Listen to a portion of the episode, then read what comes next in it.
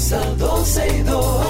Sergio Carlos, Karina Larrauri llegan para darnos toda la información de los hechos, toda la diversión del momento. Todo, todo, todo, todo lo que quieras está en 12 y 2.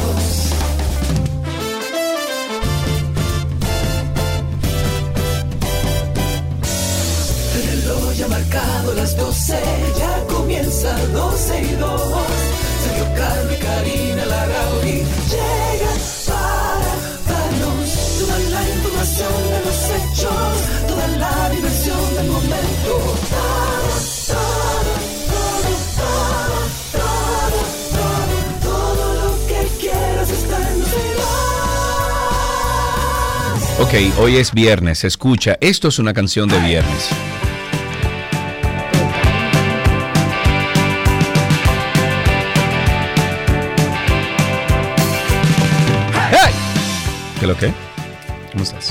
Gusta, me gusta, ¿Todo me gusta esa energía de viernes. Hay Sí, que sí, ponerse sí. como en eso, Todo sacudirse un poco. Sí, sí, sí, sí, claro que sí. Sí, sí, sí.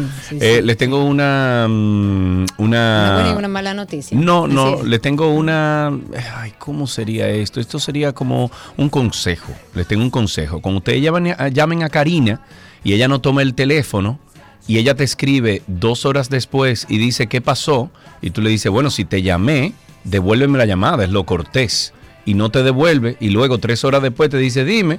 Tú dices, bueno, te repito, si yo te llamé, devuélveme la llamada. Entonces es posible que te llame. ahora vamos a, habl- vamos a ver la historia desde la otra ventana. Dime, ¿cuál Mi es la otra amigo ventana? y Sí. hermano Sergio Carlos, Sí. mientras yo estaba echando una pava, que nunca duermo en la tarde, pero ayer estaba Tú eres la tarde. tercera persona que me dice que echó una pava ayer.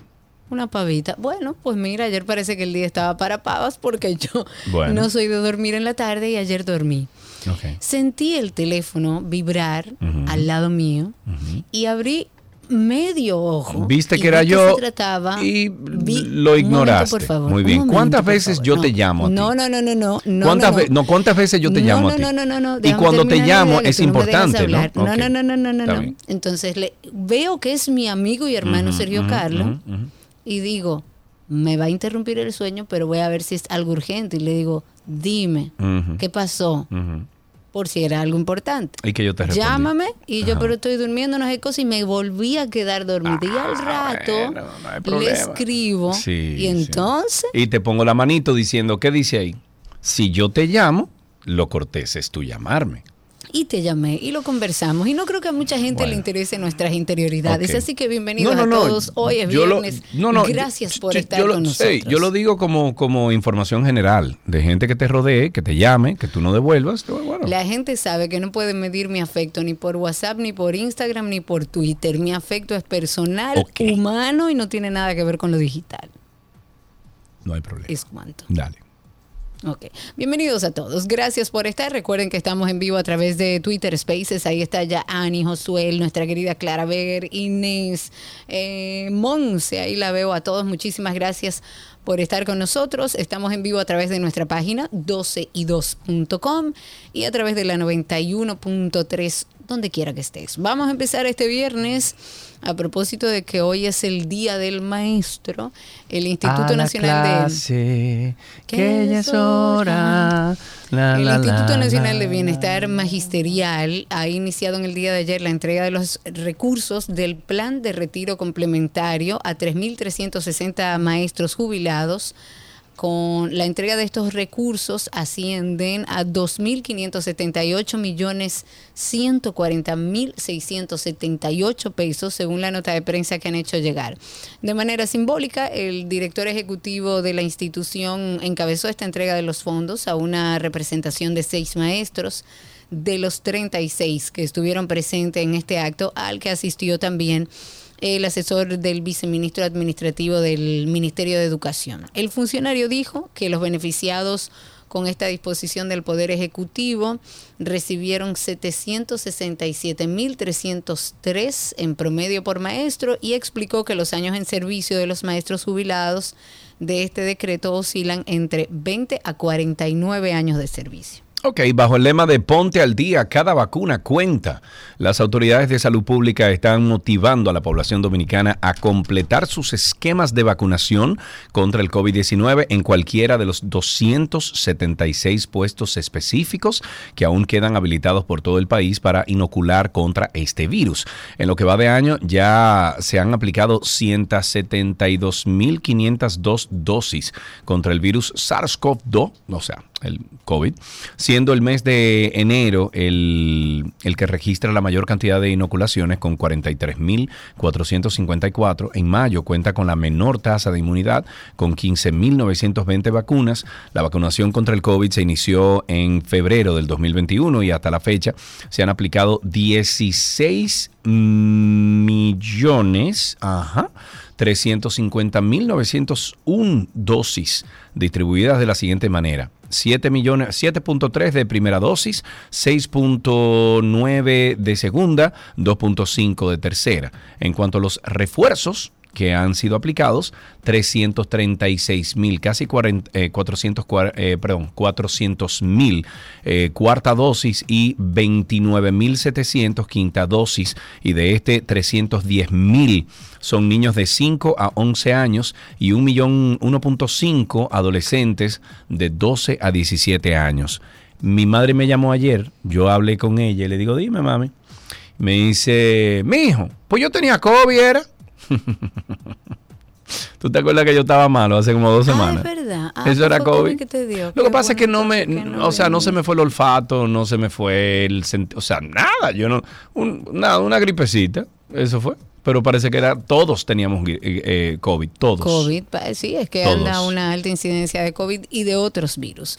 Retomemos el tema del trabajo doméstico. El Tribunal Constitucional dijo que considera que el Ministerio de Trabajo incurrió en un agravio al, al, principio de separación de poderes, al de legalidad y al de seguridad jurídica consagrados perdón, en la Carta Magna la institución dijo que el Ministerio de Trabajo usurpó las funciones del legislador con la resolución que reguló el trabajo doméstico. Y en ese sentido, el Tribunal Constitucional reiteró su precedente de que los reglamentos y las resoluciones se encuentran subordinados a la ley por lo que ellos argumentan que la facultad del ministro de Trabajo se encuentra subordinada a la normativa legal adoptada e instaurada por el legislador y han aclarado que la potestad que le asiste a ese funcionario se limita a emitir disposiciones residuales y subordinadas.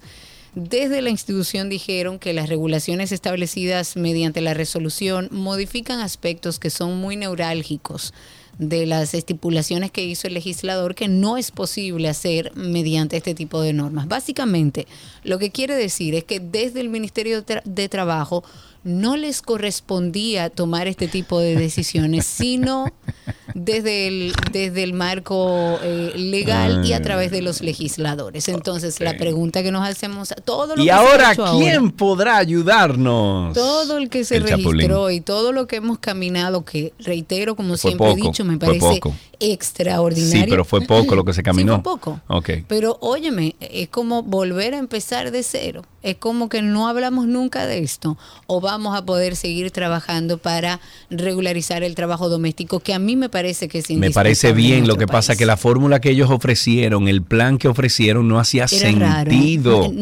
No, no, no, eh, Karina, no hacía, sentido. no hacía sentido. Era que no cubría las modalidades y no entendía bien el trabajo doméstico hacia adentro, que es muy variable. No, no, no, no, no. Bueno, en otra noticia, el presidente de la República, Luis Abinader, se reunirá el próximo lunes a las 3 de la tarde con los directivos de la Asociación Dominicana de Profesores y estarán dando seguimiento a las negociaciones con el propósito de buscar un acuerdo sobre la indexación en los salarios de los pensionados y jubilados, entre otros puntos, obviamente. La reunión se lleva a cabo en el Palacio Nacional con la presencia del ministro de Educación, nuestro queridísimo Ángel, eh, eh, ¿cómo es?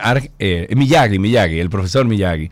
Eh, Ángel Hernández y el defensor del pueblo Pablo Ulloa, quien ha servido de mediador en las conversaciones. Y entre los temas a destacar son los relativos a la parte pedagógica, los insumos, la terminación de escuelas, la parte didáctica, lo relacionado con el desempleo, eh, perdón, el desempeño, el nombramiento del nuevo personal y el fortalecimiento de las capacidades de gestión de las escuelas públicas del país. Además, el aumento salarial a los docentes activos. Ojalá y que avancemos en este tema. Tenemos muchos años en esto. Ojalá que también los maestros y a través de la ADP sepan que tienen un compromiso más allá de sus propios intereses, que es validísimo que pidan reivindicaciones en un sector que se le han dado muchas reivindicaciones, que hacen falta más, sí, pero ojalá y puedan entender el compromiso que tienen con la sociedad y que asumen con la sociedad a través del trabajo que realizan y que cuando quieran reivindicaciones no laceren los derechos de esos niños. En alguna internacional hay una nueva ley que va a regular en Países Bajos la eutanasia en niños de entre 1 y 12 años con enfermedades terminales y dolor insoportable. Esto va a entrar en vigor el próximo enero después de que el Parlamento neerlandés dio su respaldo a esta propuesta en un debate, esto fue en el día de ayer, sobre cuestiones médicas, éticas, y la regulación afecta a niños con enfermedades terminales que experimentan un sufrimiento insoportable y no tengan esperanzas, por supuesto, de recuperación, que estamos hablando ya de casos terminales. Esto va a beneficiar, según los cálculos que hicieron allá, a entre 5 y 10, y 10 niños por año para quienes la terminación de vida es la única opción viable para poner fin a su sufrimiento. Pues el ministro dijo que esta medida se propone debido a que este es un tema particularmente complejo que va sobre situaciones muy eh, angustiosas. y dejan de mover el guion sería maravilloso. Situaciones que nadie desearía, eh, por supuesto, encontrarse ni, ni examinar pero que ya están haciendo un marco regulatorio para eso. Ok, vamos con el lío de la Cámara de Cuentos. Los legisladores del partido de oposición descalificaron las declaraciones del presidente de la Cámara de Diputados, Alfredo Pacheco, de responsabilizarlos por no querer un juicio político contra los miembros del Pleno de la Cámara de Cuentas de la República Dominicana por presuntas faltas graves. Algunos congresistas del PLD y la FUPU eh, dijeron que con sus declaraciones Pacheco condenó previamente a los miembros de ese entidad, encabezada por su presidente Janel Andrés Ramírez, la cual ha estado en el, en el candelero, o sea, en la candela, en la candela, más bien, desde hace varios meses por muchísimos escándalos. Los diputados coinciden en que las investigaciones realizadas por la Comisión Especial designada para indagar sobre la crisis interna de la Cámara de Cuentas no se hicieron correctamente, por lo que no están de acuerdo con un juicio político.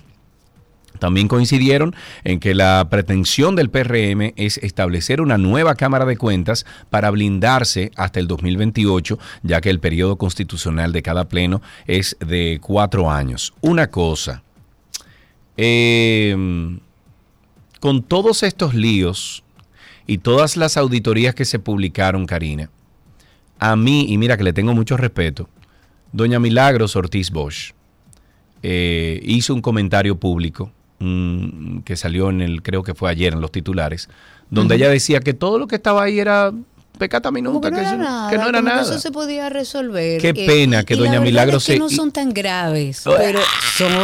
Son, son desorganizaciones que al final se pierde dinero, nosotros lo que contribuimos somos lo que perdemos, o sea, no, no es que no esté, eh, que, que, sean graves, son graves, porque la Cámara de Cuentas no debería de estar en una situación como la que está Karina. Entonces, escuchar a la que está encargada de ética de este gobierno decir que no, eso no es nada, como poniéndolo por debajo, no me gustó, ¿no? No me gustó para nada. y mira que le tengo mucho respeto a doña Milagro. Además no le pero corresponde a ella minimizarlo.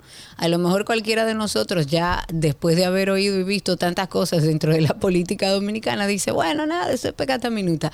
Pero a ella no le corresponde porque ella está llamada a velar por eso y a que esas cosas, por pequeñas que sean, no suceda. no, y se sancionen, y se sancionen. Claro, lógico. Cientos de artistas, intérpretes y ejecutantes, así como arreglistas, van a poder, poder registrar a partir del lunes que viene y durante todo el mes de julio del 2023 todas sus obras literarias de costo en la eh, perdón, libre de costo en la Oficina Nacional de Derechos de Autor. si usted tiene una canción, si usted tiene un arreglo musical, si usted produjo una canción, bueno, ya sabe que a partir del lunes y durante todo el mes usted puede ir a registrar su obra de forma gratuita. Muy bien, a partir del próximo lunes 3 de julio, las personas interesadas pueden ir directamente a las oficinas de La Onda en horario habitual. Ellos trabajan de 8 a 4 de la tarde, registra su obra o su participación dentro de una obra en específico. Este anuncio se hace durante un encuentro que se hizo con la prensa donde también se dijo que la idea es animar a los artistas, a los escritores, a los autores en general y en esta ocasión también a los intérpretes, músicos y arreglistas a que registren sus obras para que puedan beneficiarse de la explotación de sus creaciones en el mercado nacional e internacional. Me gusta eso. ¿Y esta canción te parece bien para viernes también? A ver. A ver. Pero no, como que no, porque está como, está como muy suave, ¿verdad que sí? Como a lo eh. mejor el domingo ya, cuando uno se está recogiendo. Eh, déjame ver qué otra hay aquí. Mm, no. Mientras tanto, una buena noticia, el turismo, el comercio y las exportaciones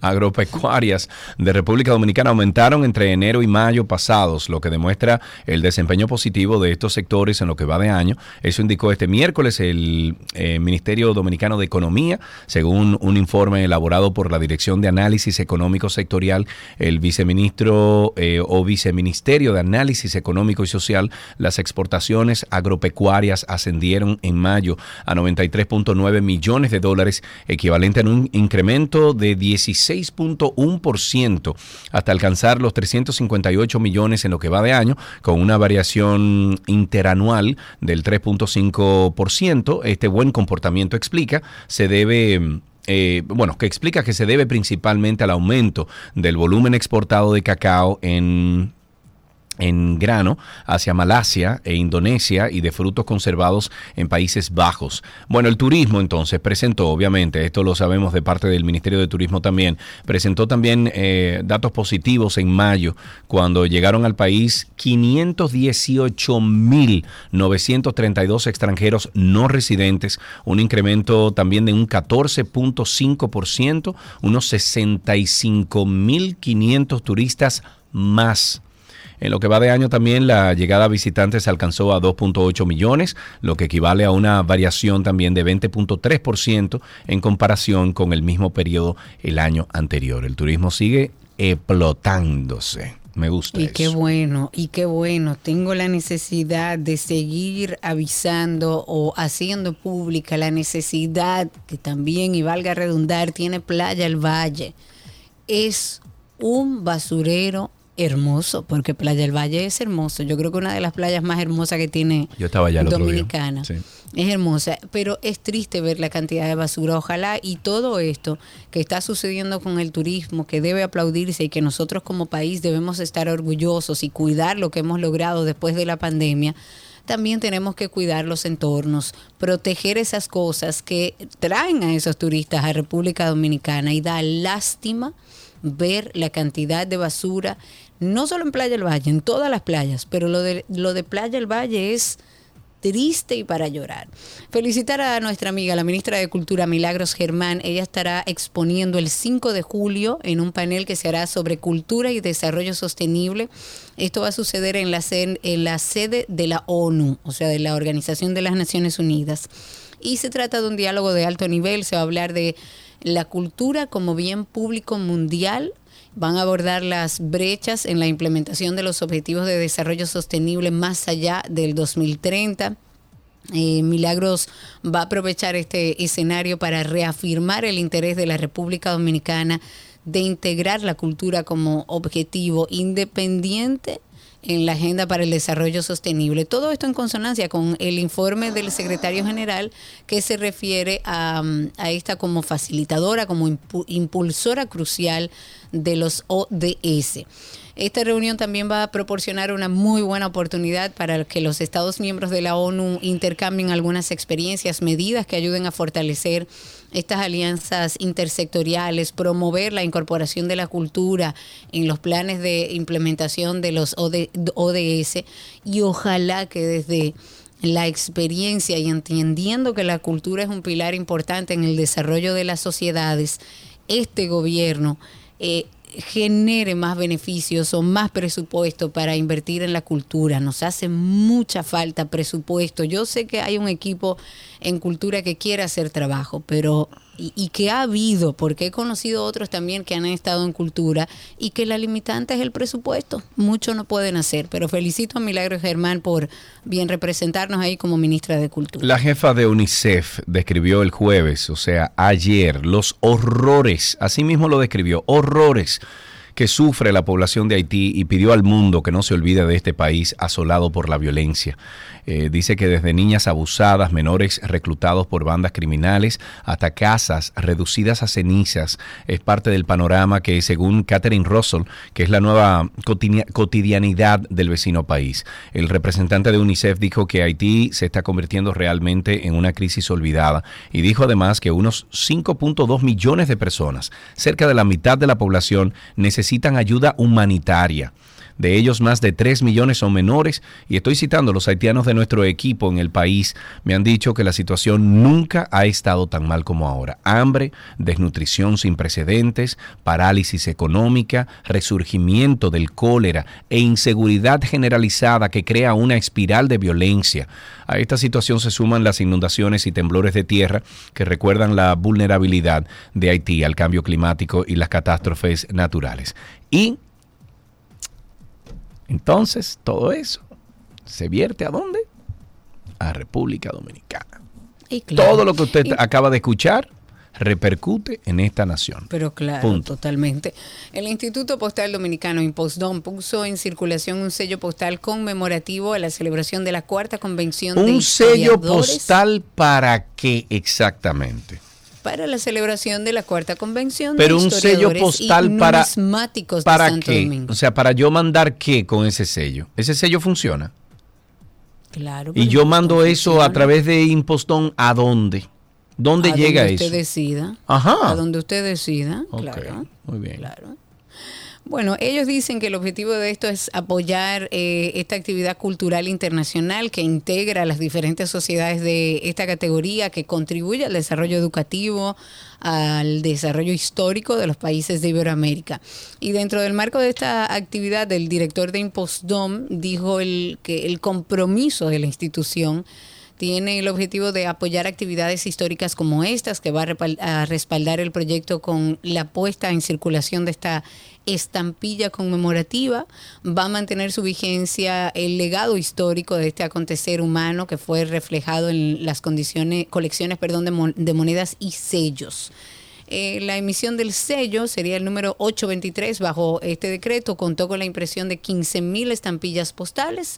Fueron diseñadas por el arquitecto Alejandro Vignieri en papel tropicalizado engomado, el cual tiene un valor de 100 pesos, un tamaño de 40 por 40 milímetros que se estará vendiendo en la sede central de Entonces, Imposto. ¿para mandar a dónde? ¿Qué? ¿Mandar qué? ¿Qué hace el Impostón Bueno, aquí en este parte país? de la cultura. Dime, ¿qué hace? ¿Llega un paquete por Impostón? Sí, llega y Sí, se mandan por. Impostón, sí. Yo voy a hacer, yo voy a meter un AirTag en un paquete en Impostón y lo voy a mandar Mira, eso sería muy a interesante. Australia a ver cuándo llega. A ver qué pasa. ¿Dónde se queda? ¿Cuánto tiempo se, se queda ahí? Eh, bueno, eh, es un, eso nos costaría a nosotros 25 dólares, un AirTag. Eh, nos vamos con el, tíralo ahí, el bumper Medusa, dale, tíralo. Y si todo esto fuera poco, caiga quien caiga. Tengo tentáculos. ¿Quién soy? Este caso es un verdadero sancocho. Tengo tentáculos. Medusa soy. Y todo esto por venganza. Tengan cuidado. Medusa soy. Caiga quien caiga. Quien caiga, tras darse a conocer esta semana los detalles de las acusaciones sobre la distribución de alimentos de mal estado en las diferentes cárceles del país durante la gestión del ex procurador general de la República, Jean Alain Rodríguez, la defensa del ex funcionario aseguró que la actual administración continuó contratando estos servicios, incluso pagándole mucho más. ¡Wow! Mediante un comunicado, el cuerpo de abogados de Jean Alain Rodríguez, quien enfrenta un proceso judicial por supuesta corrupción, señaló que la actual gestión de la Procuraduría General de la República pagó 200 millones de pesos y luego otros 500 millones anuales más a las mismas compañías suplidoras de alimentos que se resaltan en el expediente acusatorio. La defensa del imputado denunció una supuesta estrategia implementada por la PEPCA para desviar la atención de la población ante las recientes auditorías publicadas por la Contraloría General que reseña supuestas irregularidades a lo interno de varias instituciones públicas. En este momento el juez Amaury Martínez, del tercer juzgado de la instrucción del Distrito Nacional, continúa con las presentaciones de la acusación del Ministerio Público contra el ex Procurador General de la República. Eh, también está ahí, bueno, y los demás imputados en la operación Medusa. Entonces, por, a ver, habría que investigar entonces por qué contrataron las mismas compañías, eh, teniendo en cuenta la calidad de los alimentos como le estaban, eh, lo, lo estaban distribuyendo. Primero. Y segundo, el hecho de que los abogados de Jan Alain sean los que publiquen esto o hagan público esto, ¿le quita eh, importancia a lo que ellos hicieron durante su gestión? No entiendo por qué lo hacen. No entiendo. Eh, vamos a finalizar recordándoles nuestro podcast de Karina y Sergio After Dark. Que Recuerden que... Que, que Revin se equivocó y ya salió publicado esta mañana. Ah, ya. Sí.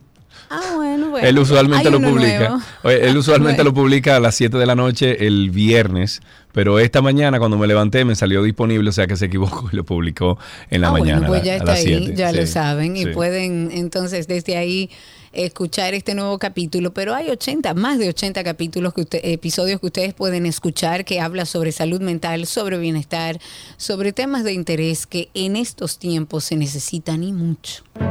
El dolor es una sensación que experimentamos desde que nacemos, es una emoción natural. El dolor lo podríamos describir mejor como un sentimiento. Básicamente es un sentimiento de una sensación desagradable que viene causado por una emoción. ¿Cuántas veces nos hemos visto en situaciones en las que por no lidiar con ese dolor buscamos escapar de él, llevándonos a cosechar un trauma mucho más importante en nuestra vida y por mucho más tiempo de lo que debería? Porque nadie nos explicó que el dolor es válido. Eso no es nada, olvídate de eso. Tú te vas a poner así por eso. Tú te vas a poner tan triste o, o te va a doler de esa manera por una cosa tan insignificante. Pero además tengo la situación por encima de que no me permito sentir esa vergüenza porque entiendo que no debo sentirla, porque entiendo que no lo vale. Entonces me quedo como trancado en una situación de sentí esto, pero no me permito sentirlo. Si no me permito sentirlo, nunca lo voy a poder solucionar.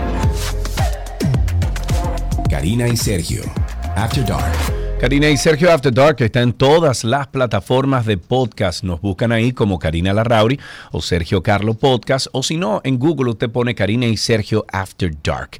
Así empezamos 12 y 2. Hoy viernes eh, 30 de junio. Ya se fue junio. Viene julio por ahí. y todos los memes también.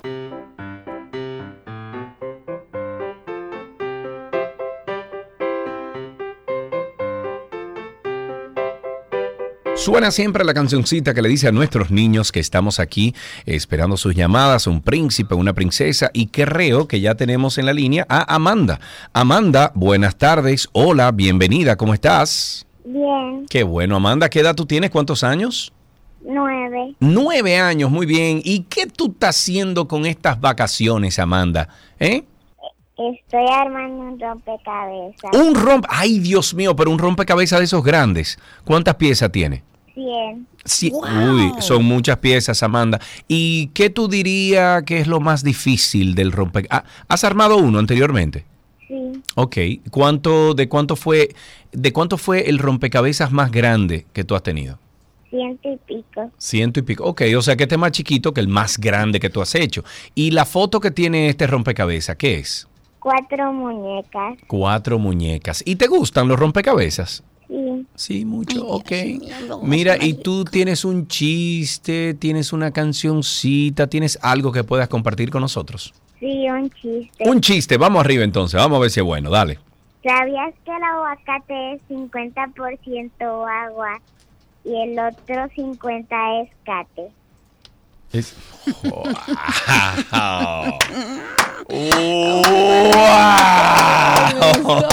está buena. Ala, mira, ese te pasó el rolo a todo lo que tú has hecho en tu vida. Él no Estoy está atendiendo. acuerdo. Él no está atendiendo el programa, parece. Está como No, él está en otra cosa, está bien. bueno, pues Amanda, un beso grande, muy buen, muy buen chiste, gracias. Hasta aquí, ¿qué aprendiste en el día de hoy?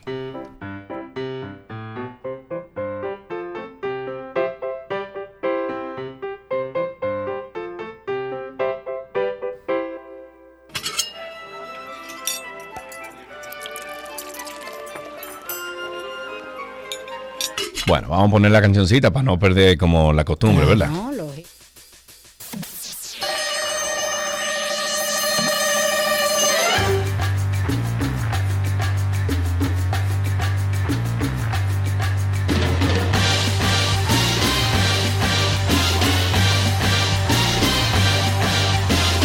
Es Nico, es Nico que está con nosotros y ahí está al aire con nosotros. Nico, ¿cómo estás, amigo?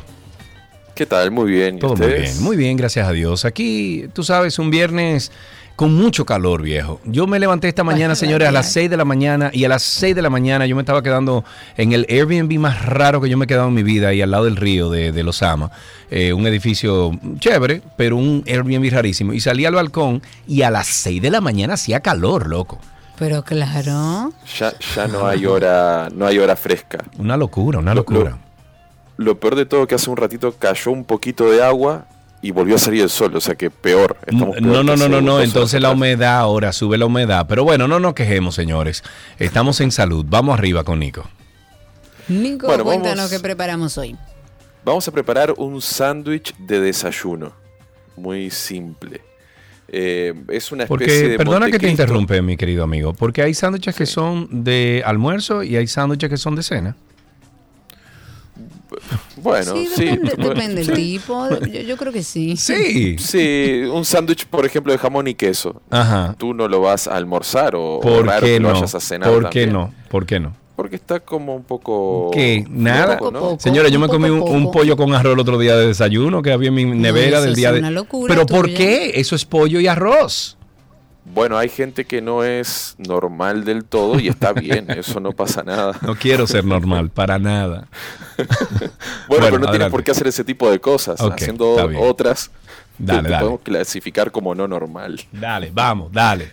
Vamos a preparar, un, ok, vamos a preparar un sándwich. Después cada uno lo pone, lo come donde quiera. Pero es un poco dulzoncito, así que creo que va bien para el desayuno o una merienda. No creo que para el almuerzo o la cena. Eh, y es una especie de Montecristo, pero sin complicarnos mucho la vida, porque Montecristo lleva varias capas y Sí, más ingredientes. Este lo vamos a hacer un poco más fácil. Eh, incluso lo, lo preparé hace unos fines de semana eh, atrás para varios amigos y les voy a contar cómo hacerlo para varias personas y que sea simple. Lo que vamos a necesitar es pan de molde o, o- o pan de viga, depende cómo, cómo le llamen, el cuadradito de toda la vida de, de sándwich.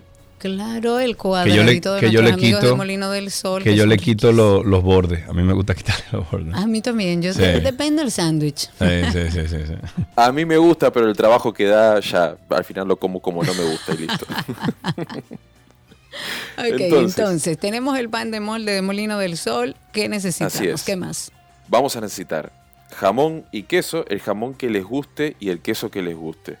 Eh. Yo en este caso preferí utilizar un, un jamón que tenga un toquecito ahumado, eh, que, que los hay muchísimos, rebanado bien finito siempre, y utilicé queso Munster que se funde súper bien. Pero pueden utilizar Ok. mozzarella, provolone, en fin, el que les gusta, o pueden mezclar varios quesos también y le va a quedar buenísimo. Vamos a necesitar también leche, huevo, canela y eh, un toquecito de miel.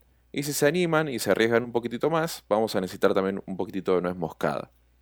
Entonces, para la preparación, les voy a, a enseñar cómo prepararlo para varias personas. Lo que vamos a hacer es, en un bowl, vamos a mezclar el huevo, la leche, la miel, la canela y ese toquecito eh, de nuez moscada. Lo vamos a mezclar bien, que quede bien homogéneo. Esta preparación tengan en cuenta que no debe de quedar demasiado líquida, eh, porque si no al final el pan se va a mojar mucho y no va a crear como esa capa tostadita. Eh, la idea con el huevo es que el huevo atrape todo el líquido y, y cuando se vaya a, a pasar por el sartén, pues quede eh, una capa leve pero tostadita y sequita. Ok. Entonces, tenemos esta preparación lista. Lo que vamos a hacer es, vamos a tener, si es posible, dos sartenes para avanzar un poquito más rápido, si no con uno eh, lo podemos hacer perfectamente. Puede ser un sartén de teflón o de hierro, eh, algún tipo de material que sea antiadherente. Lo que vamos a hacer es, vamos a poner un poquito de mantequilla en el sartén a fuego medio. Esto es importante de que no esté demasiado alto porque si no nos va a quemar el pan. Y vamos a poner el pan dentro de la preparación eh, de que habíamos hecho anteriormente de los huevos. Y lo vamos a dejar ahí reposar unos 20 segunditos, no demasiado. La idea es que el pan absorba un poquito de, de esta mezcla que tiene mucho sabor, pero tampoco que quede tan enchumbada, porque si no luego va a quedar un pan muy, muy blandito y no queremos eso. Lo que vamos a hacer es, lo sumergimos, esos 15, 20 segunditos, lo retiramos, lo escurrimos un poquitito en el borde del bowl para que no, no vaya chorreando eh, mezcla hasta el sartén y lo vamos cocinando en el sartén vuelta, o sea, de los dos lados. Vamos a cocinar aproximadamente un minuto por cada lado. La idea es que eh, quede bien tostadito de, de ambos lados. Vamos revisando con la ayuda de una espátula. Cuando ya vemos que toma colorcito, pues lo volteamos. Y lo mismo, cuando vemos que toma colorcito, lo retiramos y lo vamos colocando todo en una bandeja o en una placa que se pueda llevar al horno. Esto lo vamos a repetir con la cantidad de panes que vayamos a hacer. Un sándwich por persona está más que bien, entiendo yo. Si somos cinco, pues vamos a necesitar cinco, cinco 10 eh, panes. Entonces, ya cuando tenemos todos los panes eh, listos, bien tostaditos, prendemos el horno a 325 grados Fahrenheit aproximadamente y ya procedemos a armar los sándwiches. Vamos a colocar, en mi caso, que yo soy un poquito, eh, con el queso soy un poquito grotesco, pongo Bienvenido a mi mundo. el queso que nunca falte. Pongo queso, le pongo jamón, pongo queso y luego pongo pan. Entonces pongo doble capa de queso y lo que me aseguro es que siempre esté como, tenga suficiente y esté como ese quesito así, el hilo que, vemos en, las publicidades, que siempre está buenísimo. Uy, qué rico. de esa forma lo aseguramos. Entonces ahí vamos armando los sándwiches. Lo que hacemos es que los llevamos al horno, aproximadamente 5 o 6 minutos, depende un poco del horno, pero vamos revisando. Ya cuando vemos que el queso está bien fundidito, retiramos, servimos y a disfrutar. Y a disfrutar. Esta es fácil, no hay que anotarla porque como no está en nuestra página es difícil, pero siendo una receta bastante ligera, ustedes pueden recordarla. Si no, recuerden que Nico está en redes sociales como Nico el Chefo, así mismo, Nico el Chefo. Nico, muchísimas gracias. A ustedes, buen fin de semana. Adiós. Igual para ti un beso grande. Estuvo aquí con nosotros nuestro, ay, perdón, uruguayo favorito, Nicolás Frigerio. Y recuerden ustedes que todo esto que hemos preparado durante la semana y nuestras recetas pueden conseguirlo en 12y2.com y utilizar lo que ustedes quieran de Molino del Sol. Ellos tienen una gran variedad de productos, pan de molde, de hamburguesas, de hot dog integral tienen también galletitas integrales con ajo, con queso. Están los grisinis que son deliciosos. Y todas las recetas que hemos hecho esta semana es para que lo lo, unan a todos los productos de Molino del Sol. Y recuerden que estamos regalando kits con productos de Molino del Sol. Solamente tienen que entrar ahora a Instagram, participar en la publicación que tenemos junto a Molino del Sol y también pueden llamar en este momento al 829-236-9856 para que se lleven también un kit que están regalando nuestros amigos de Molino del Sol. Y hasta aquí nuestra receta del día.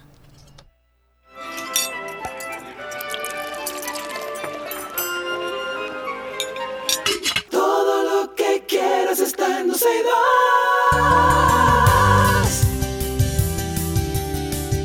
Esta conversación le va a encantar a Karina. Karina, esto fue diseñado para ti. Me gusta, pero me da miedo. No, no, no, no, fue diseñado para ti. El fenómeno de la inteligencia artificial está en auge, eso lo sabemos todos. Y cada día son más los programas, las herramientas que se inscriben en esta tecnología.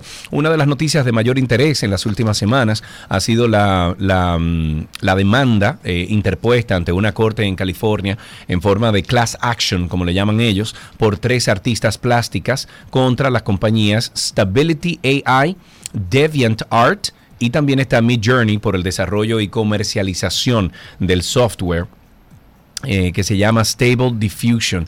Y este es solo uno de los muchos casos, eh, ya que artistas, actores, fotógrafos, creadores de contenido ven que la inteligencia artificial, eh, bueno, es una competencia desleal. Y la pregunta que nos hacemos es, ¿realmente es una competencia desleal?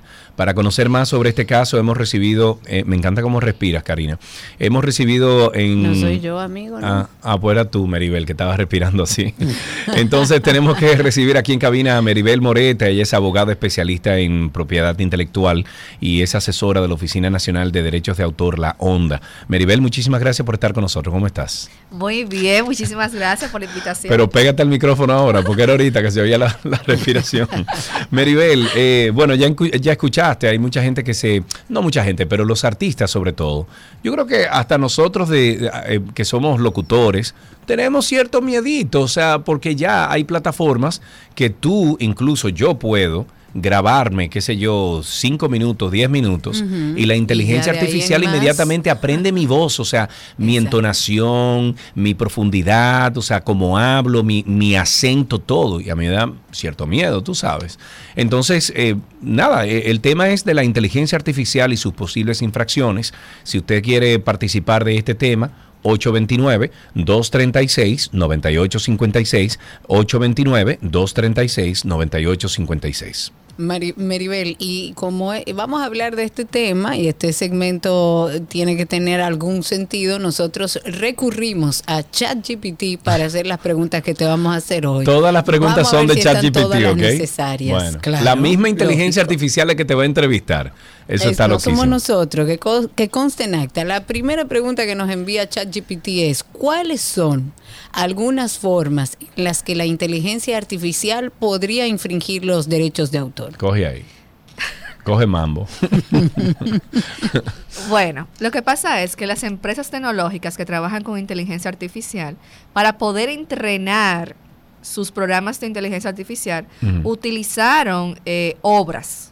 Claro, obras que fueron hechas por humanos, obras que fueron hechas por artistas. Exacto. La inteligencia artificial, lo que a ti y a mí nos toma, por ejemplo, 40 años aprender, eh, aquello es en 5 minutos. Exacto, porque ellos tomaron obras. Entonces, ellos no dejaron claro si tomaron obras en dominio público o obras en dominio privado. ¿Cuál es la diferencia de las obras en derecho de autor, dominio público o privado? Que en el dominio público yo no tengo como autor, ya pasó el plazo. Claro. El plazo en el cual me otorga la ley de, dependiendo del tipo de obra, eh, durante vida tenga el autor hasta 70 años después de muerte. Claro. Entonces, si estaba entre dominio privado, debió tener licencia de uso otorgado por el autor y ya el autor decidir si lo iba a otorgar esa licencia de uso de una forma gratuita o onerosa. Entonces, al no tener ese licenciamiento, es que se entiende que se utilizó obras en dominio privado y está convirtiendo esa obra en una obra derivada, porque si yo tengo una si yo tengo una obra, yo no tengo derecho a convertirlo en algo más No, sin imposible. autorización del autor, o sea que no solamente la Lógico. utilizaste Tú- tú tienes- para para el entrenamiento, sino que tú la conviertes en una obra nueva, lo que la convierte en una obra derivada. Claro, pero que hoy en día, por ejemplo, si un artista se inspira, incluso pasen las canciones a cada rato. El otro día tenemos el, el caso de Ed Sheeran, que según decían, se había, eh, se había inspirado en Marvin Gaye, que eh, Let's Get It On, y entonces eso fue un juicio grandísimo y al final determinaron que no. Pero eh, la inteligencia artificial, o sea, los programas de inteligencia artificial, hay que suplirle información para que esa inteligencia artificial pueda aprender. Entonces, como dices tú, si se utilizó un material que estaba bajo un derecho de autor o, o- o que estaba amparado bajo una ley de derecho de autor, entonces infringieron en, en una ley. Exactamente. Entonces, aparte de eso, ellos en este momento se van a ver una situación porque la semana pasada se aprobó un proyecto de ley de la ley de inteligencia artificial de la Unión Europea, el cual está en proceso ya. En el que en ese proyecto de ley lo que establece es que esas empresas van a tener que declarar Sí, ¿cuáles son las obras que utilizan? si o utilizaron el obras. material o el material. Exacto. Claro. Entonces, esas empresas dicen, espérate, Unión Europea, pero si tú vas a estar eh, fiscalizándonos a ese nivel, eh, revisen bien lo que ustedes van a establecer en ese proyecto de ley y van a aprobarnos porque si no nosotros nos vamos del continente europeo y nos vamos a Estados Unidos. Porque porque. Estados pero Estados Unidos ahora mismo está con su oficina de copyright Claro. y, y- y el Estado en sí viendo y visualizando qué decisión tomar pero tenemos Bueno, a Japón no solamente eso, tenemos Maribel. a Japón que dice, bueno, yo no tengo tanto tema con inteligencia artificial porque él quiere ser competitivo. Sí. Y tenemos a una China que está diciendo, Que hay dos reglamentaciones que ya China, China, estableció. ¿qué reglamentación del diantre? Sí, China tiene, si China reglas. copia, si China copia Sí. absolutamente todo lo que se hace no, en el no, mundo. No, pero ellos tienen sus propias Ellos reglas. tienen Sergio. sus reglas. Entonces Ellos aquí... incluso eh, deciden qué es lo que tú ves en las redes sociales. Ellos deciden absolutamente todo. Ok, entonces, ¿qué dice China? No, China tiene ya dos eh, reglas que le está estableciendo a las empresas de inteligencia artificial para que puedan establecer tanto lo que le preocupa al mundo entero en este momento con la inteligencia artificial es la ética que utiliza Sí, claro. eh, la inteligencia artificial, la protección de datos si fueron violentados, Sí. eh, personales y también el tema de derecho de autor. Eso son Ok. lo que ahora mismo se está viendo a nivel internacional, porque a nivel internacional se tienen que tomar decisiones y reglamentaciones que regulen esta inteligencia artificial, que es una realidad. Sí, sí, claro. Ahora, que me dicen siempre, eh, no, que esto va a, a poder quitarle todo trabajo de lo que conocemos. Bueno, yo entiendo que primero dime que ya no existe el tema de que se va la luz. Ya no existe el tema de que hay gente que no tiene acceso a internet. O sea, yo no me imagino un mundo tan rápido No, no, donde no, tú no, me has resuelto a nivel mundial un tema de que Claro. Falta la luz, falta el internet. Sí, sí, sí. ¿Cómo tú me vas a resolver inteligencia artificial a nivel mundial de que tú vas a, a dejar a todo Hay, el mundo hay cosas que empleo? definitivamente no se van a resolver hasta que exista una inteligencia artificial que también esté acompañada por un motor físico, o sea, por una presencia física que a lo mejor pueda entonces adentrarse en este tipo de rubro. Seguimos en este tema interesante conversando con Meribel Moreta. Ella es abogada especialista en propiedad intelectual y estamos hablando sobre la inteligencia artificial y sus posibles infracciones. Eh, si usted quiere eh, dialogar con nosotros, si quiere hacerle una pregunta a Meribel, usted puede hacerlo a través del 829-236-9856. Meribel, cuando entonces yo entro a ChatGPT y le digo a ChatGPT, mira, yo necesito una canción de tantos versos, estilo, mm, estilo Sabina, por ejemplo. ¿Eso no es ya infringir en, derechos de autor? ¿O no? Porque estoy... A ver, tú me dices. Bueno, va a depender, porque si esa, ese entrenamiento que tuvo en el momento ChatGPT para poderte entregar esa obra, utilizó eh, información de una obra, de pero, una obra pero sin te voy a parar ahí mismo. Ella utilizó, eh, o sea, ella aprendió del estilo de. Sabina. No necesariamente es una de las canciones de Sabina, pero tiene el efecto de Sabina. Y eso tú lo puedes hacer. Tú entras ahí a ChatGPT y le dices, dame una canción estilo Eminem, inmediatamente te hace una canción, o sea, te escribe una canción en segundos, estilo Eminem. Siempre y cuando no se vaya a, a ver que es una infracción de que, de que se están infringiendo los derechos, hay que ver qué nivel de, de entrega te hace de esa obra y qué tanto esa obra pudiera infringir una obra que ya es de... Que de- ya está realizada. Exacto. que ya está realizada. Una cosa, ¿cuáles son, y entrando ya en temas legales, cuáles son los desafíos legales y los desafíos éticos que están relacionados con el uso de la inteligencia artificial para generar obras originales? El primer desafío es entender si ellos utilizaron las obras sin licenciamientos eh, pertinentes Sí. y si lo utilizaron obras de dominio público que pudieran haber utilizado sin solicitar los mismos. Eh. La protección de datos. Y, por ejemplo, también eh, que la, la parte ética de, del uso de esa inteligencia artificial, porque si yo voy a tomar tu voz y, por ejemplo, hay un cantante que es Drake, que le tomaron la voz para hacer una canción. Ah, o sea, sí. los artistas reciben regalías musicales. Si yo tomo una obra eh, musical Sí. y yo te y yo tomo la voz tuya y las personas van a escucharla porque entienden que es la voz tuya, yo yo estoy tomando las regalías musicales. Entonces, Pero entonces han existido, hay un precedente de dos personas que se parecen mucho. El caso, por ejemplo, de Tom Cruise, el caso de, de el actor este de, de Amber Heard, ¿cómo se llama? Eh, Eh, Johnny Depp. Johnny Depp, exacto, caso de. Johnny Depp y otros tantos que han existido un doble casi igual que se lucra de hacer la imitación de esa persona, sin embargo, ellos por más demanda que han metido nunca han ganado un caso de esos. pero tal vez yo en ese momento entienda que ese es un imitador. En el caso que estoy diciendo, yo no voy a entender que un, un imitador. Yo no tengo la forma de diferenciar si fue Drake que hizo la canción o no fue Drake. Y yo voy a, a consumir esa, esa canción. Bueno, la canción no fue hecha por Drake porque no la cantó Drake. No, se utilizó la, cantó- voz. Bueno, una canción Pero similar. su voz- Una, Sí. perdón, una voz similar. Ajá, pero que, oye, ¿qué pasa cuando, cuando tú tienes un derecho? Si yo tengo un derecho, el derecho de interpretación es un derecho conexo en, en derecho de autor. O sea, los derechos conexos en derecho de autor eh, son los intérpretes, ar- o sea, los artistas intérpretes o ejecutantes. Eso te va a generar derechos con regalías que te van a pagar las plataformas digitales. Correcto. Si tú no eres la persona que está y esa plataforma digital te tiene a ti como artista, ¿verdad? Y tú como artista de seguro tienes un contrato con un sello discográfico que también necesita recibir la regalía de todo lo que suene con tu voz. De una inversión, sí.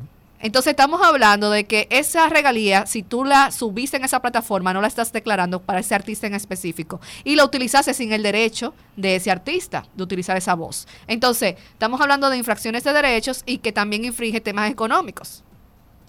Complicado el tema. Definitivamente. ¿Qué implicaciones entonces tiene el uso, de- y esta es otra de las preguntas que te hizo ChatGPT a ti, qué implicaciones tiene el uso de la inteligencia artificial en la industria de la música y las posibilidades de infracciones de los derechos de autor? Hemos estado dando algunas pinceladas, pero ya como definición eh, total a esta o, o respuesta a esta pregunta. Mira, bastante, porque eh, todos los sellos discográficos y las editoras musicales que tienen eh, todas sus inversiones económicas hechas eh, para los artistas y para los compositores musicales están preocupados. Incluso eh, para las premiaciones no se están permitiendo que ninguna de esas canciones que tienen colaboraciones con la inteligencia artificial sean premiadas. Eso es lo primero. Lo segundo, ya hay sistemas que se han preparado tanto para obras literarias, que son las letras, eh, como para obras musicales. Por ejemplo, Deezer es para obras musicales y Tunitin es para obras literarias, en las cuales te pueden detectar si utilizaron inteligencia Ah, bueno, artificial sí, sí, eso sí. para, para poder determinar si, si tú utilizaste la inteligencia artificial. O sea que a la par de que existe la inteligencia artificial, están haciendo los sistemas necesarios para poder detectar si tú utilizaste una colaboración con la inteligencia artificial. Ok. ¿Por qué? Porque eso, eso le va a permitir detectar y no pagar regalías tal vez a, a esa inteligencia artificial porque Ok. van a ponerle la canción tal, tiene una colaboración o, o un- con una inteligencia artificial. Y tengo que decir que tú no puedes registrar ninguna obra a nivel mundial todavía hasta la fecha que tenga inteligencia artificial como su autor. ¿Por qué? Porque tú no puedes declarar que una inteligencia artificial fue el autor de ningún tipo de obra, Claro. ya que para tú tener una obra como autor, tú- el autor debe ser una persona física todavía a nivel mundial. Exacto, no, no hay legislación en ese, en ese Y, asunto. y- y justamente a eso iba. ¿Cuáles son los avances al día de hoy que tenemos a nivel legal, tecnológico, que se están realizando para poder abordar esas posibles infracciones de propiedad intelectual por parte de la Bueno, inteligencia es que artificial? ahora es que se está empezando todo avances, eso. no, no, la Unión Europea tiene dos años haciendo el proyecto de ley, 121 páginas, haciendo el proyecto de ley de la inteligencia artificial, eh, todo un manual. Estados Unidos también tiene su, su tiempo eh, haciendo, trabajando. Aquí, aquí se está comenzando Aquí a trabajar eso. también. Menciona República Dominicana, que el presidente Abinader anunció que se iba a comenzar en ese plan. Sí, voy, voy, estaba, estaba, navegando en varios países para después llegar a la casa. Ok, ok. Entonces también China tiene su, su, su reglamentación que está eh, siempre evolucionando y también República Dominicana Y está trabajando República- para eso. ¿Y quién, quién está trabajando eso aquí en República Dominicana? Yo Bueno, creo que lo mencionamos la el otro día. Oficina pero- Nacional de Derecho de Autor actualmente Ok. está trabajando también para... eh, Bueno, pero tú eres proyectos. asesora de ellos, ¿no? O sea Sí, que claro. te, te- sabes si estás, o sea, sabes si están avanzando en estos temas. Estamos trabajando para eso. Estamos trabajando para eso. Muy bien. 829-236-9856, nuestro teléfono aquí en 262 si quiere llamar y participar de esta conversación. ¿Cuáles son entonces, Meribel, la- la- las perspectivas futuras en relación a la inteligencia artificial y su impacto en la protección de la propiedad intelectual y los derechos de autor? Mira, eh, realmente las empresas de inteligencia artificial lo han denominado a los países como la década digital, si tú supieras. O sea, los próximos 10 años como la década digital es una realidad. Eh, entendemos que debieron de haber preveído, o sea, la- las, las empresas tecnológicas de inteligencia artificial debieron haber tomado en cuenta el tema de, parecieron como muy, muy, vamos a, vamos a hacerlo y, y en el camino vemos qué pasa, o sea, debieron... Así se le armó un lío grandísimo. Exacto, porque debieron decir, ok, hay una protección de datos, hay una ética que se pueden violentar y hay unos derechos de autor. ¿Cómo podemos proceder? O sea, por ejemplo, tenemos a la plataforma digital como es Spotify, que sí lo pensó y, y- sí. y por eso tuve que tienen socios comerciales que tienen que ver con el tema de la industria de la música, porque tuvieron que negociar y tuvieron que ver los Claro. licenciamientos, no fue así. Entonces, Claro. al ellos hacerlo de esta manera es que van a tener que enfrentar en este momento, o sea, las empresas de inteligencia artificial tendrán que enfrentar las demandas, tendrán que enfrentar las legislaciones que se establezcan por ser novedoso, Sí. pero sí es una realidad que no es que porque se, se establezcan cuáles van a ser las violaciones o se establezcan cuáles van a ser las legislaciones, es, va a ser una realidad de que vamos a regular, pero va a existir. No es que no, no es que no va a existir porque existan eh, impedimentos de infracciones. Claro. Entiendo que se van a subsanar esos, in- esos impedimentos y se van a regular por los países y tendremos la realidad de la década digital, que es la inteligencia artificial. Ok. Muy complicado todo. Maribel, muchísimas gracias por... Deja como, Sí. ahora que falta Ahora que tema falta, de esto. ahora que falta. Maribel, muchísimas gracias por acompañarnos en el día de hoy. Si quieren continuar esta conversación con nuestra invitada, entre a redes sociales arroba abogada.meribel con B larga, meribel.moreta, arroba abogada.meribel.moreta. Ahí puedes seguir con Maribel hablando de esto. Muchísimas gracias, Maribel. Gracias a ustedes. Hasta aquí esta conversación interesante. Ya regresamos.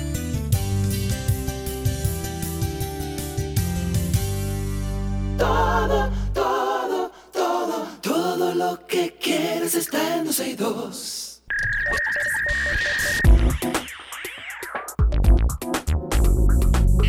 Vámonos con algunas novedades del mundo de WhatsApp, porque WhatsApp para Windows no es exactamente igual que WhatsApp para el móvil, porque hay cosas para las que, bueno, eh, seguían sin estar disponibles, como las llamadas en grupos. Bueno, la última versión beta para WhatsApp para Windows, no para Mac, al fin añade las llamadas en grupos. En noviembre del año pasado WhatsApp anunciaba una serie de mejoras entre las que se encontraban la videollamada hasta 32 participantes que llegarán progresivamente a todas las aplicaciones. Han tardado más de un año, pero ya están aquí, al menos en el beta. WhatsApp Desktop y WhatsApp Web tenían ya llamadas de audio y de video, pero en la versión WhatsApp para Windows le seguía faltando algo que la aplicación está potenciando los últimos meses, las llamadas grupales. Así lo hace notar la página de soporte de WhatsApp. Por el momento no se admiten llamadas grupales en WhatsApp escritorios, el desktop. En momento, bueno, el momento ya ha cambiado porque estas videollamadas grupales unidas a la última novedad de compartir la pantalla en videollamadas convierte ya la aplicación en un buen contendiente frente a Zoom, frente, bueno, ya no se habla de, de Skype ni mucho menos, pero frente a Zoom y Meet y Teams, que es bastante bueno, especialmente si tenemos en cuenta que no tiene limitaciones de tiempo y que admite hasta 32 personas por llamada o 16 porque a algunos usuarios les está llegando primero este límite. De este modo, ahora podemos usar entonces WhatsApp en Windows para hacer llamadas multitudinarias. Me gusta eso.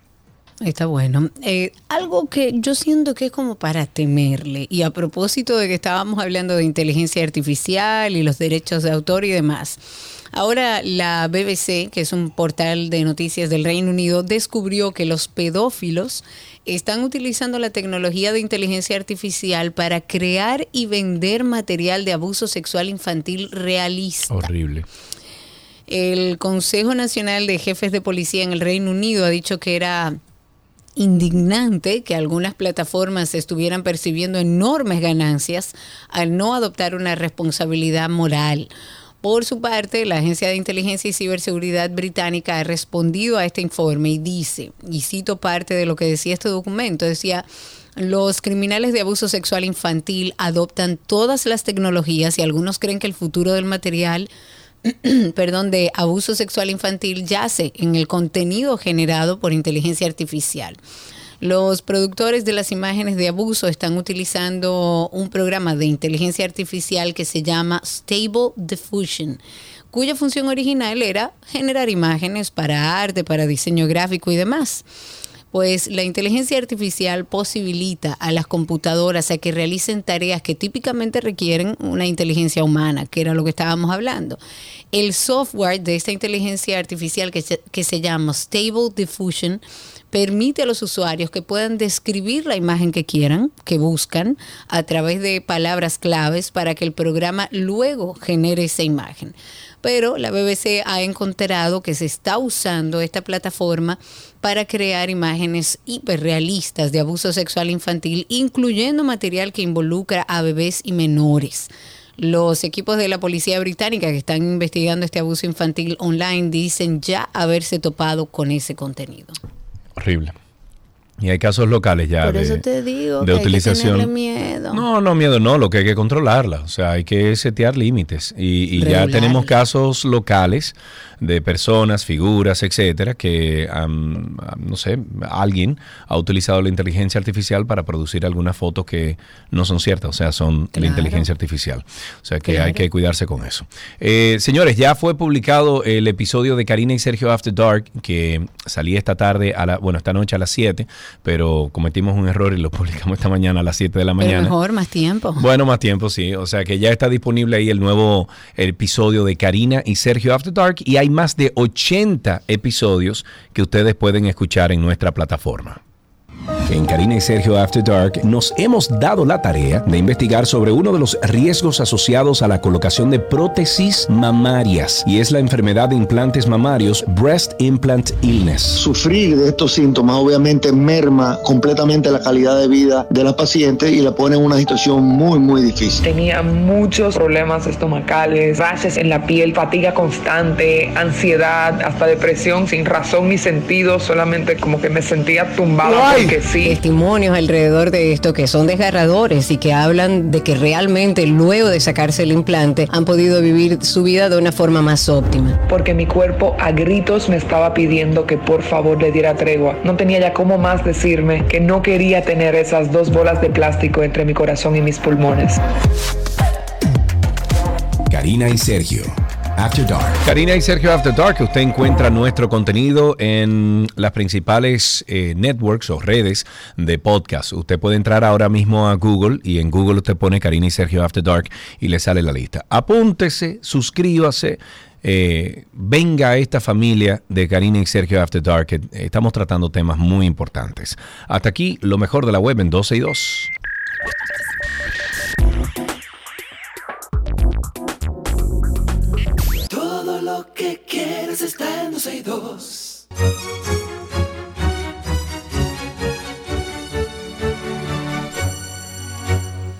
Estamos en nuestro segmento de arte y recibimos a la coordinadora y actriz de Teatro Pie de Puente, Aileen Said, que está con nosotros. Vamos a conocer todos los detalles del, del aniversario número 15 del Teatro Pie de Puente. Bienvenida, Aileen, ¿cómo estás? Hola, muchas gracias. Muy bien, ¿y ustedes? Muy bien, gracias Qué a Dios. bueno. Aileen, te voy a pedir que te pegues hacia el micrófono para escuchar tu Claro que hermosa sí. voz, que se escuche bien personal, ¿verdad? Aileen, bueno, felicidades por estos 15 años entonces. Vamos Ay, a empezar por ahí. gracias. Eh, 15 años. Eh, Gardel decía que 20 no era nada, pero... Pero 15 y Pero haciendo son 15, teatro son 15 y muchos. 20 son muchos, y más en teatro. Eh, ¿cómo, ¿Cómo surge? ¿Cómo, cómo empezó el, el teatro Pie de Puente? Bueno, mira, nosotros somos todos egresados de la Escuela Nacional de Arte Dramático, nos conocimos allí, duramos dos años estudiando y vimos que teníamos la misma estética, la misma forma de ver el arte y dijimos, bueno, vamos a hacer un grupo nosotros. Era una promoción de algunos 16 integra- integrantes, pero nosotros siete decidimos formar Teatro Pie de Puente. Ok, Mira vos, perfecto. ¿Y bien. cómo ha sido este trayecto? ¿Cómo se ha logrado eh, mantener este proyecto durante 15 años?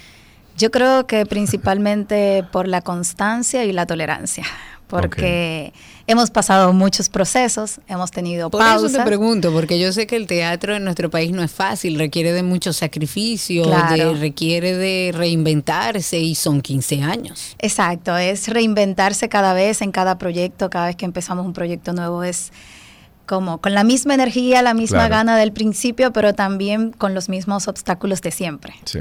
Sí, sí. Claro, ¿Cuál, cuál tú, cuál tú di- dijera que, o qué tú puedes decir que es el mayor obstáculo que tiene el teatro o una compañía como la de ustedes? Principalmente compañías independientes, yo creo que lo el principal ob- obstáculo es El eh, apoyo. el apoyo, el apoyo económico. claro. Todas las obras que nosotros hemos hecho ha sido a bolsillo récord, como A- nosotros a pulmón, decimos. a pulmón, sí. sí. Y Bueno, creo pero- que falta mucho apoyo, se está empezando o se, se tiene, pero para los grupos independientes es más difícil todavía conseguirlos. Ya, y claro que sí. si nos fuéramos a todas las obras que han hecho ustedes eh, y todo lo que han pasado, y ¿hay alguna, alguna vez, algún momento que han dicho, señores, tenemos que tirar la toalla? Pues en cada proyecto uno dice, ay Dios mío. ¿Qué yo hago aquí? ¿Cómo nos metimos en esto? ¿Por qué Es no como- trabajo en una oficina? como, ¿tú, ¿Tú subido al Pico Duarte? No, Ok, hay una loma que se llama la loma del arrepentimiento. Eh, Más o Que menos. cada vez que uno sube la loma, dice, ¿qué yo busco aquí? Algo Entonces, parecido, ok. pero yo creo que la pasión siempre nos lleva otra vez a, a seguir. Claro. Eh, sí, hemos tenido momentos difíciles, tuvimos una pausa, pero no tanto por los obstáculos, sino porque varios integrantes del grupo estaban experimentando en otras Sí. áreas, también en el cine, estábamos terminando carreras eh, universitarias y tuvimos como esa pausa, pero luego retomamos y, y seguimos aquí. Claro, así debe ser. De, de todas estas producciones, ¿cuánto en total ustedes han eh, sacado durante 15 años? Eh, a nivel profesional, porque también hemos hecho otras cosas, como grupo tenemos 12. Ok. Podríamos decir casi una por año. ¿Están utilizando. ¿Están utilizando la inteligencia artificial para escribir guiones? Ah, no. Tenemos un excelente dramaturgo en el grupo, Richardson Díaz, y muchas de las Claro, producciones son Richardson es autoría de él. Claro, Sí. claro, claro. Mire, me imagino que ustedes van a celebrar este estos 15 años. ¿Qué traen a propósito de la celebración? Claro, eh, hemos querido preparar una programación que empieza ahora en julio, el 15 sábado 15 de julio, con la obra La Puerta, que es una obra que estrenamos justo antes de pandemia y muy pocas personas la han, han podido ver porque luego de la pandemia tuvimos Claro, esa claro. pausa y no pudimos. Y venimos con esa obra, venimos con un documental que se llama Cruzando el Puente que es un poquito los 15 años de trayectoria de nosotros. Tenemos una obra infantil, La Niña y el Zafaconero, porque también hacemos teatro infantil, y otras actividades formativas que vamos a estar eh, programando durante eh, lo que queda del año, hasta el mes de diciembre. Ustedes tienen, o sea, ustedes enseñan teatro. Sí, Sí, ok. Tienen una parte que es eso, una escuela. No es una escuela, nosotros hacemos talleres y trabajamos de manera independiente, pero también somos profesores en la escuela donde nos formamos. Ah, ya, Ah, ya, ok, ya. ¿Y cómo uno aprende, o sea, dónde uno puede ver, por ejemplo, el calendario de talleres, cuándo son, eh, qué tipo de, de personas pueden apuntarse? Sí, toda la información del aniversario la vamos a tener en el Instagram de. Teatro Pie de Puentes. El, Que ojo, es ojo, se escribe pie de, pie de puente. Pie de Puente, sí, y va todo Todo pegado, junto, sí. exacto. Pie de Puente RD, vamos a tener ahí toda la programación. Ya estamos con la programación de La Puerta, que va 15 y 16 de julio en Casa de Teatro. Y ahí es que vamos a estar eh, informando todas las actividades que vienen. Ok, bueno, pues entonces vamos a celebrar todos juntos con Teatro Pie de Puente. 15 años no es fácil, sobre todo eh, estando en, en un área tan, tan poco apoyada, tan Exacto. poco eh, incluso celebrada aquí en República Dominicana cuando deberíamos de hacer todo lo contrario. Pie de Puente RD en redes sociales y también arroba Aileen con doble E, Said C, ¿verdad? La C, C es de qué? Ceballos. Ceballos, muy bien. Bueno, pues Aileen, muchísimas gracias. Felicidades a todo el grupo. 15 años no es fácil. Muchísimas gracias a ustedes por Hasta la aquí, invitación. Arte en 12 y 2.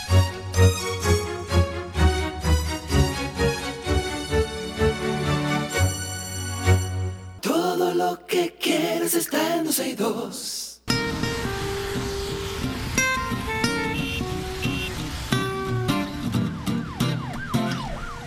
Estamos en Tránsito y Circo. Como de costumbre, pueden llamar al 829-236-9856, 829-236-9856 y comentarnos cómo está la calle, cómo está el tránsito, cómo anda el circo. A través de Twitter Spaces también por ahí pueden solicitar ser hablantes. Mientras tanto, la Fiscalía de Santo Domingo Este ha realizado varios operativos en distintos barrios de, de esa localidad. Ahí fueron inspeccionados más de 15 negocios.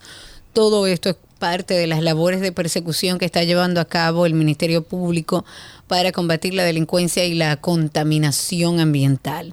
Ellos informaron que en el transcurso de estos operativos fueron citadas seis personas por contaminación sónica, además de que fueron depuradas 26, 12 de las cuales fueron detenidas para fines de, fines de investigación mientras que cinco ciudadanos de nacionalidad haitiana fueron enviados a la Dirección General de Migración. Hay un comunicado que se ha extendido a la prensa que dice que además se ocupó una pistola porque tenía la licencia vencida, siete máquinas tragamonedas, Fue un operativo coordinado por el fiscal titular de Santo Domingo Este y se realizó en Buenos Aires de Herrera, en el ensanche Altagracia, Ato Nuevo y Bate y Bienvenido, bueno, entre algunos otros. Ahí tenemos a nuestro amigo Raúl en la línea. Buenas tardes, Raúl, adelante. Buenas tardes, Sergio y Karina. Amigo mío. aprovechar la efeméride también. Y quiero Cuéntanos. aprovechar la fecha de hoy, que hoy es el Día del Maestro, el Día de los Profesores. Sí. Y tenemos nosotros que hacer review porque esta es una de las profesiones que, que son más sacrificadas, se necesita vocación. Y actualmente estamos viendo ya casos de personas que están incluso usurpando esa función de, profesores que tienen que trabajar especialmente con niños especiales Sí. que necesitan un, un proceso de, de educación, como bien lo dice el nombre, especiales, más seguimiento.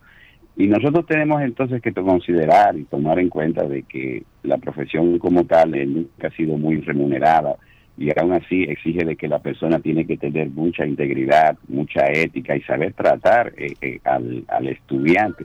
Nosotros tenemos, por ejemplo, en el caso de universidades que, que se fueron, que se han ido creando, especialmente la principal universidad que ha sido la, la UAS históricamente, eh, malos profesores, no porque no sepan, porque ese es el problema. La gente cree que porque un tipo sepa mucho, conozca mucho, no, ese se convierte en un acumulador de conocimiento. Maestro o profesor no es el que más sabe, sino el es que un mejor conjunto enseña. de cosas. Así mismo es. Completamente. Hay que tener las herramientas, evidentemente, pero también hay que tener una calidad humana y una personalidad para hacerlo. claro, no, y, y me gusta eso que dice Raúl, que no es el que más sabe, sino el que mejor enseña. Ese es un, un maestro. Claro. Ahí tenemos otra llamadita, tenemos en la línea a Diego. Diego, buenas tardes, ¿cómo estás? Todo tranquilo. Tú sabes que yo tengo un pique at- eh, atrasado. ¿Con quién? ¿Por qué? ¿Qué pasó? Háblanos, Oh, amigo. Siéntate ahí. Te voy a decir como me decía mi, mi psiquiatra. Diego, dime algo. ¿Qué te pasa? Oh, yo todavía tengo el pique de la- del argentino Gustavo los otros días. Yo llamé, llamé y no me cogieron la llamada. No, hombre, no.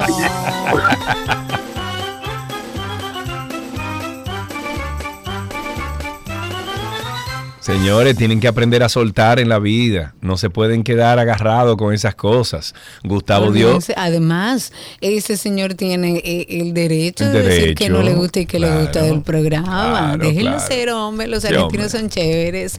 829-236-9856. Cuéntenos cómo está la calle, cómo está el tránsito y el circo. Me voy con Ceci, que la tengo a través de Twitter Spaces. Ceci, habilita tu micrófono inmediatamente y cuéntanos. Hola, hola, hola. Hola, Ceci. Un placer saludarles, niños. Igualmente. aquí. Eh, una cosa, es solamente para darle un feedback a Sergio con relación a lo de Hiposdom. A ver, ¿qué No, hice no hecho Vamos, nada, a ver. Hay dos cosas, dos, en realidad son dos cosas. Sí, yo sé, tú sientes, Eh, me vive rentar- corrigiendo, o sea que corrígeme, dime. Muy bien, Ceci es madre nuestra, que haga lo que quiera. Cuéntanos. Mi niño, te quiero perfecto, es todo. Ajá, ok, está ¿Viste? bien. Pero, Cuéntame, ¿Impostón oye, oye, funciona o no eh, funciona? Vamos a ver.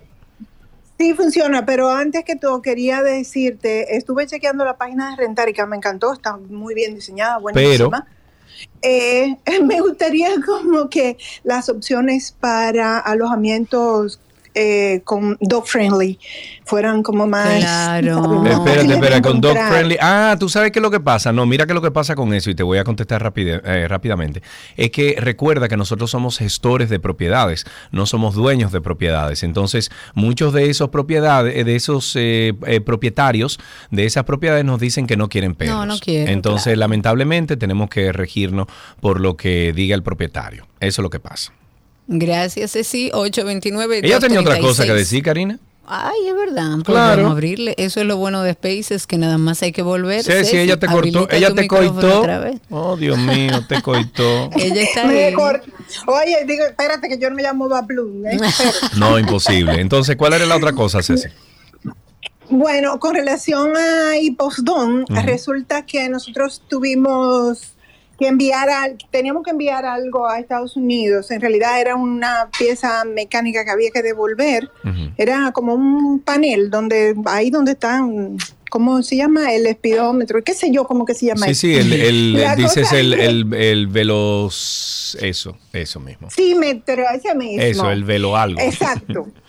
Es, ese mismo, el velocímetro. Entonces, eh, nos estaban cobrando bastante dinero. En ¿Cuánto es bastante dinero? A ver, ¿cuánto? Dime. Hasta siete mil y pico de pesos. Eso es dinero. Pero no, te pero eso no es es una-. Ella habla de los Espera, courier. espera, De los espera, courier, ok, espera, ok. espera. Ajá. Espera, porque ahí es que no, esos son los couriers, exacto. Ajá. Entonces, alguien, uno de los buenos amigos de esos couriers nos sugirió que fuéramos a, a. Impostón. Y tú sabes, al final eh, terminamos pagando 300 tres pesos. mil- no, que tres mil y pico. Yo, where did you send that Mercedes thing that time? Oh, much Do you remember Impostón? Tweets, Where? Milky Way. De- de- es que mi esposo es vikingo. Yo sé, vikingo. Mercedes thing you send back. Eh, Sí, pero where? A Michigan. Michigan, a Michigan, ok, ok. Y, Tres co- mil y pico de y pesos llegó a Michigan. Llegó- y llegó. Llegó, llegó en tres días, mi amor. ¿Qué? ¿Qué? Ah, no, pues, pues, Ceci, mira. gracias. No, no, no, me tengo, oye, me, me tengo que comer mis palabras, entonces ahora voy a probar. yo te Vamos a- dije que yo voy a hacer funciona. una prueba con Impostón. Le voy a meter a una caja un start, eh, un, ¿cómo se llama eso? Un, eh, Un Dios mío, AirTag. un AirTag. Y lo vamos a mandar para Tangamandapia a ver si llega.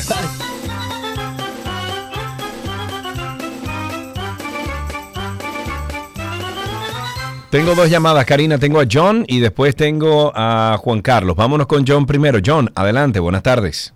John, ¿cómo, ¿cómo está todo? Sergio, Karina, buenas tardes. Hermanito, un día estamos bien. parcial- ¿Y tú? un día parcialmente nublado, como dicen, pero todavía con mucho calor. Ok, muy bien. Cuéntanos, Sergio, John. Karina, quería hacer un comentario. En un país donde dicen los medios comprados, claro, que la delincuencia ha bajado, que, lo, que los feminicidios han bajado, yo me pregunto, si eso es cierto, no se está notando. Y segundo, dame una poquita de tranquilidad cuando tú ibas a cruzar desde la, vamos a decirlo así, desde, desde el distrito para la zona oriental. Sí. En la cabeza del puente de Juan Bosch había algo que era como de una seguridad que estaba combinado con la Ciu- Ciutran, vamos a decirlo así, que lo que es el abreviativo que tiene utilizado. Y ayer yo pasé y ya eso está en limpio. O sea, desmontaron todo, todo lo que tenían ahí. Eso diciendo los delincuentes, luz verde para usted de ahora.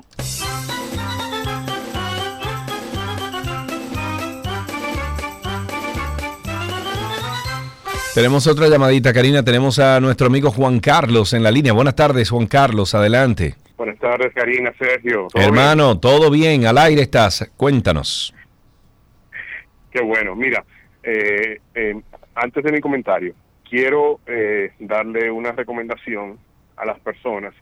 Tengan mucho cuidado donde utilizan su tarjeta de crédito o débito, porque ya entiendo por qué hay tantas antenas de Starlink en República Dominicana.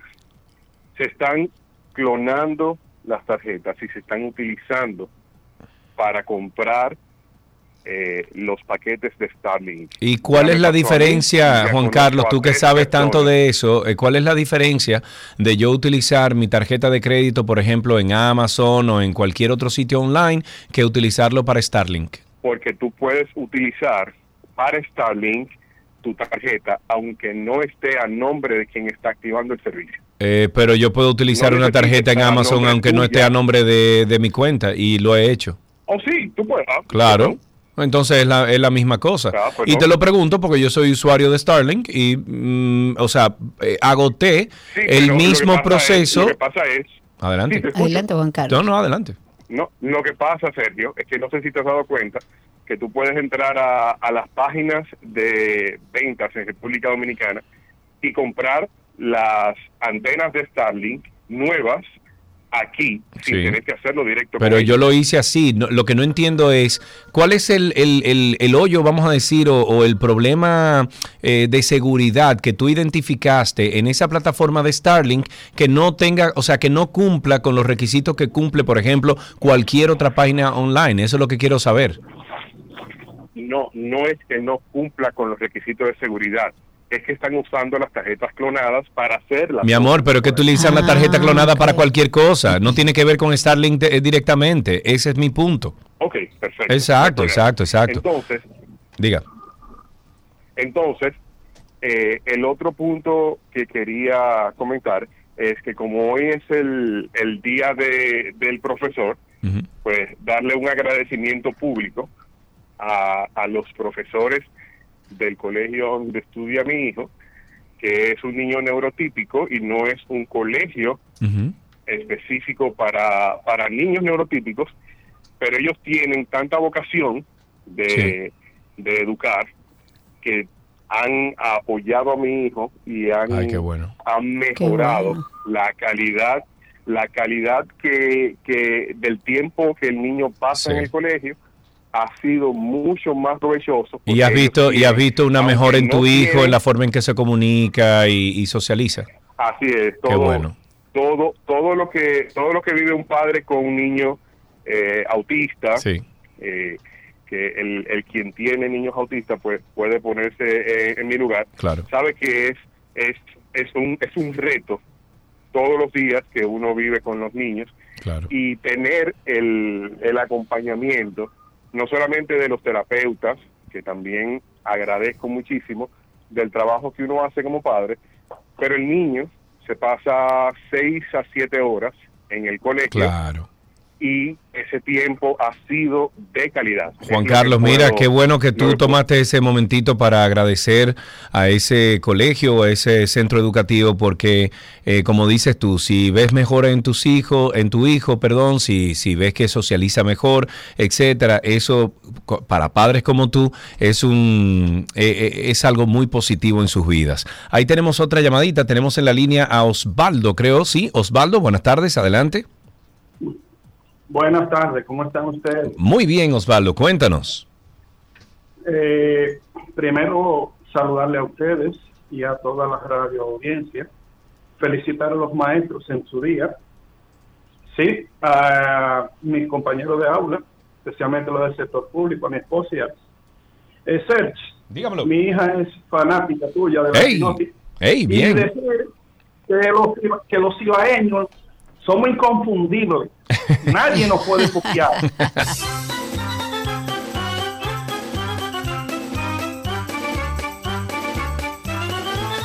829-236-9856. 829-236-9856 es nuestro teléfono aquí en 12 y 2. Eh, llamó alguien, se comunicó con Cristi Karina y dijo que a lo mejor eh, lo que Juan Carlos estaba queriendo decir es que hay un...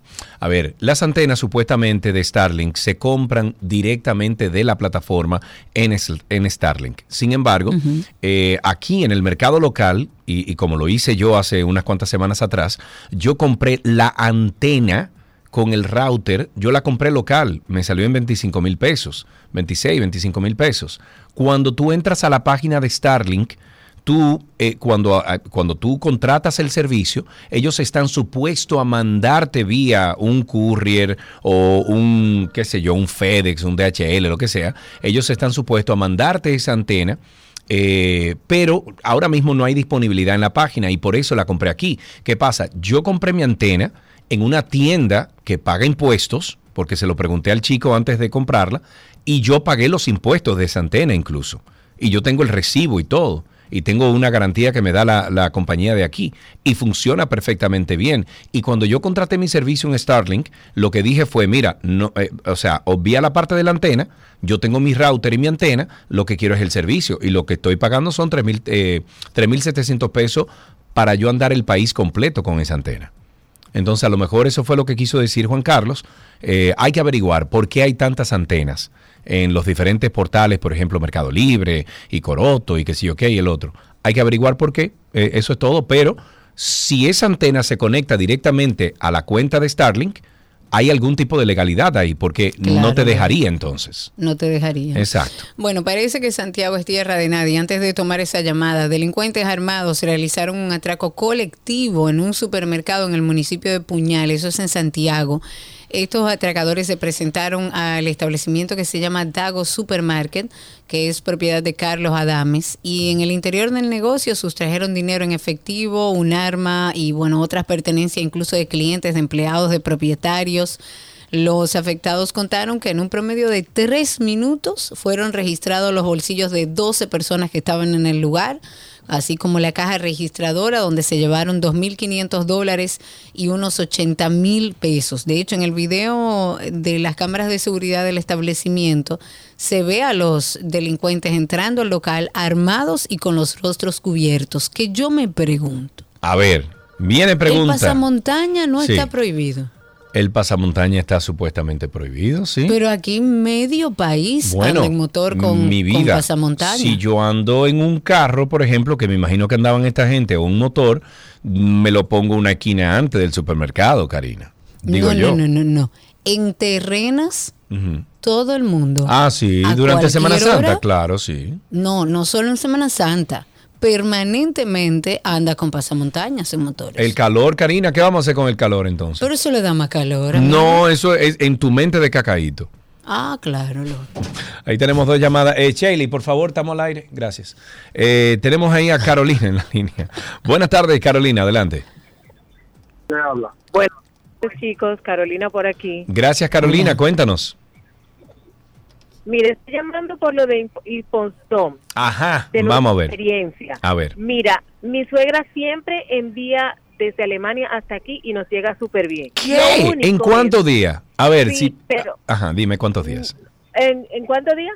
En, bueno, sí, un mes, un mes. Bueno, pero está Un bien.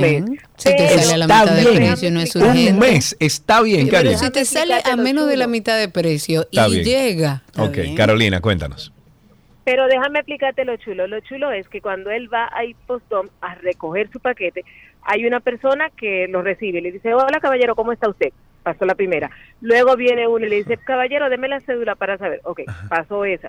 Vuelve donde otro, mire amigo, ¿y usted? Ah, sí, tal cosa. Y después va donde otro, mire, como Sélleme 17 ahí, gente pague nada, aquí el sello, vaya donde que sé yo quién. Claro, ¿tú sabes por qué? Porque aquí a los compañeritos, eh, Carolina, hay que buscarle su puestecito. Entonces, eso es.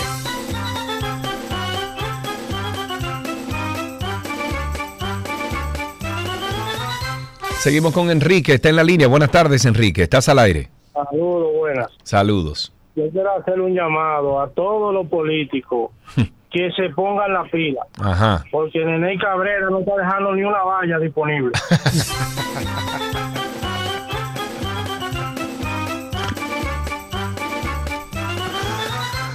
Ay, caramba. Señoras y señores, una cajita de Pandora que salpica ahora a Edenorte. ¿Qué pasó? Descuadre en las finanzas, activos no registrados, contratación a oferente que son funcionarios públicos, pagos realizados sin soportes, montos excesivos en, cajas chi- en caja chica, esos son solo algunas de las No, irregularidades. pero, e pero Milagros. Ortiz Bosch dijo que no, que esas son cositas, Karina, que Cosas son pequeñas, Sí, hombre, que son, son cositas que están pasando en cada que, que Pero son bueno, como para- subsanables, dice ella. Para ir comunicándole a Doña Milagros, eh, estas son las irregularidades que han salido, para ella son eh, cosas sin importancias, pero lo comunico a la ciudadanía. En Edenorte, la Contraloría encontró conciliaciones bancarias que no se realizaron, No, pues eh, eso no por lo que se impide importa. realizar los controles internos a los no cobros importa, anuales, no eh, los Nada que según la Contraloría superan los 26 mil millones de pesos. También hay cheques con estado de tránsito de más de un año, que por más de, de 15 millones de pesos.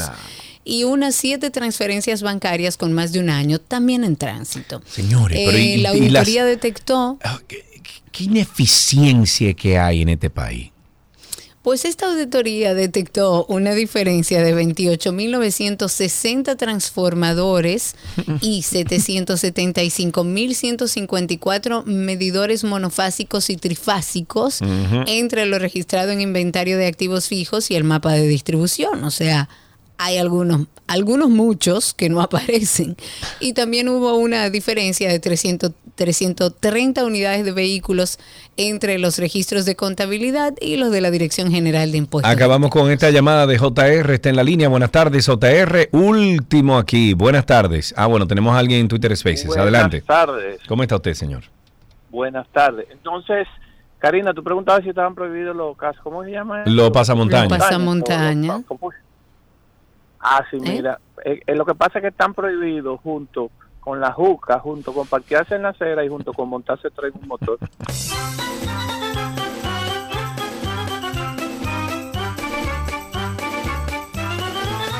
Y con esto finalizamos Tránsito y Circo. Continuamos con mucho más. Ay, Karina Larrauri, suelta Ah, tuve el, el pique asunto. que da. Tuve el pique que da. Todo lo que quieres está en 12 y 2.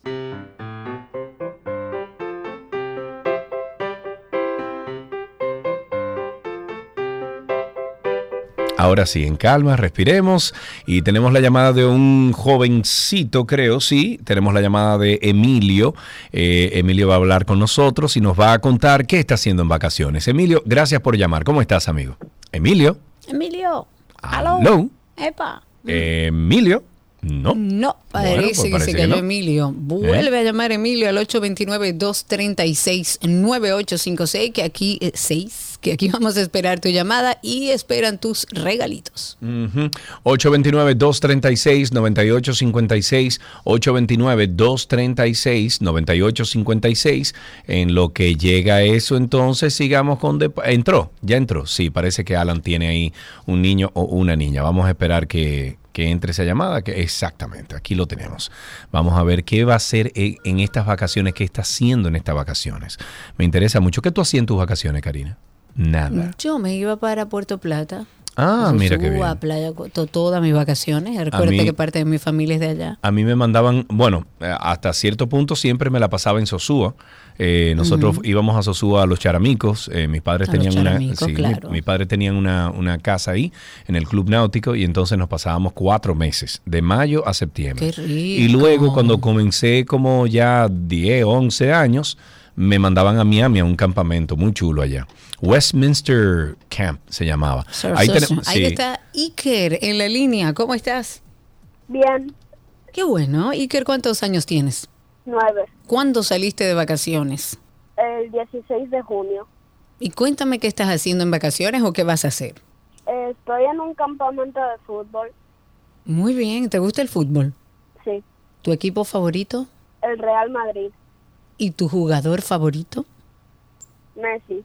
Tenía que ser. ¿Te sabes algún chiste, una adivinanza, Iker? Un chiste. Adelante usted. ¿Cómo se dice electricista en japonés? Electrici- ¿qué? Electricidad, electricidad en japonés. ¿Cómo se dice? Mm, no sé. Elec- eléctrico en japonés. ¿Cómo se dice eléctrico? en japonés. Espérate, espérate, un No, momentico, espérate, espérate, espérate, un momentico. ¿Cómo se dice eléctrico en japonés? Dilo. Ajá. Yo quito foquito. Ok, está bien. Él se ríe. Vamos a guardar de aquí tus regalitos. Buenísimo, yo quito poquito, yo quito poquito. Está muy genial eso. Señores, eso es bullying. Hombre, Mira, ¿sabe Emilio, eso es bullying. Eso es bullying, eso es racismo inclusive. ¿Tú sabías eso? No, es- no es Emilio, es Iker. es Perdón, Iker. Iker, es racismo.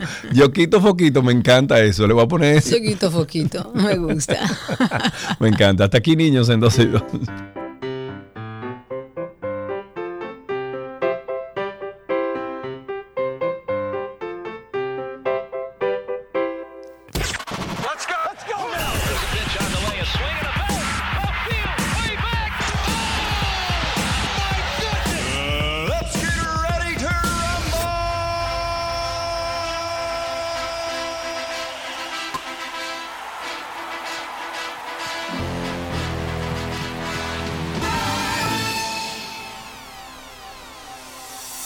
Nos fuimos con algunas noticias del mundo deportivo que llegan a ustedes gracias a Vita Salud, la tienda de las vitaminas y la nutrición deportiva, y gracias a Gatorade, nuevo empaque Gatorade de 500 mililitros. Empezamos con béisbol. El dominicano Vladimir Guerrero Jr. batió un home run.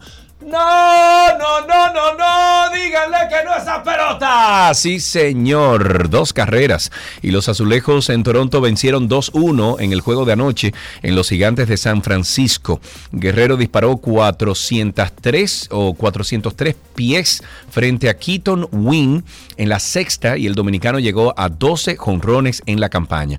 Antes del encuentro, Guerrero comentó que participará en el Derby de jonrones el 10 de julio. Esto será en el T-Mobile Park en Seattle. Será su primera aparición desde que estableció un récord en el Derby de 91 home jonrones, compadre. Como novato, esto fue en el 2019 en Cleveland. El pelotero tuvo 40 ante Jock Pederson en las semifinales y perdió la ronda final ante Pete Alonso de los Mets de Nueva York. En una noticia de softball, oro para la República Dominicana. Yes. La selección masculina de softball dispuso 8-3 de México para conquistar la, la medalla de oro en los Juegos de San Salvador.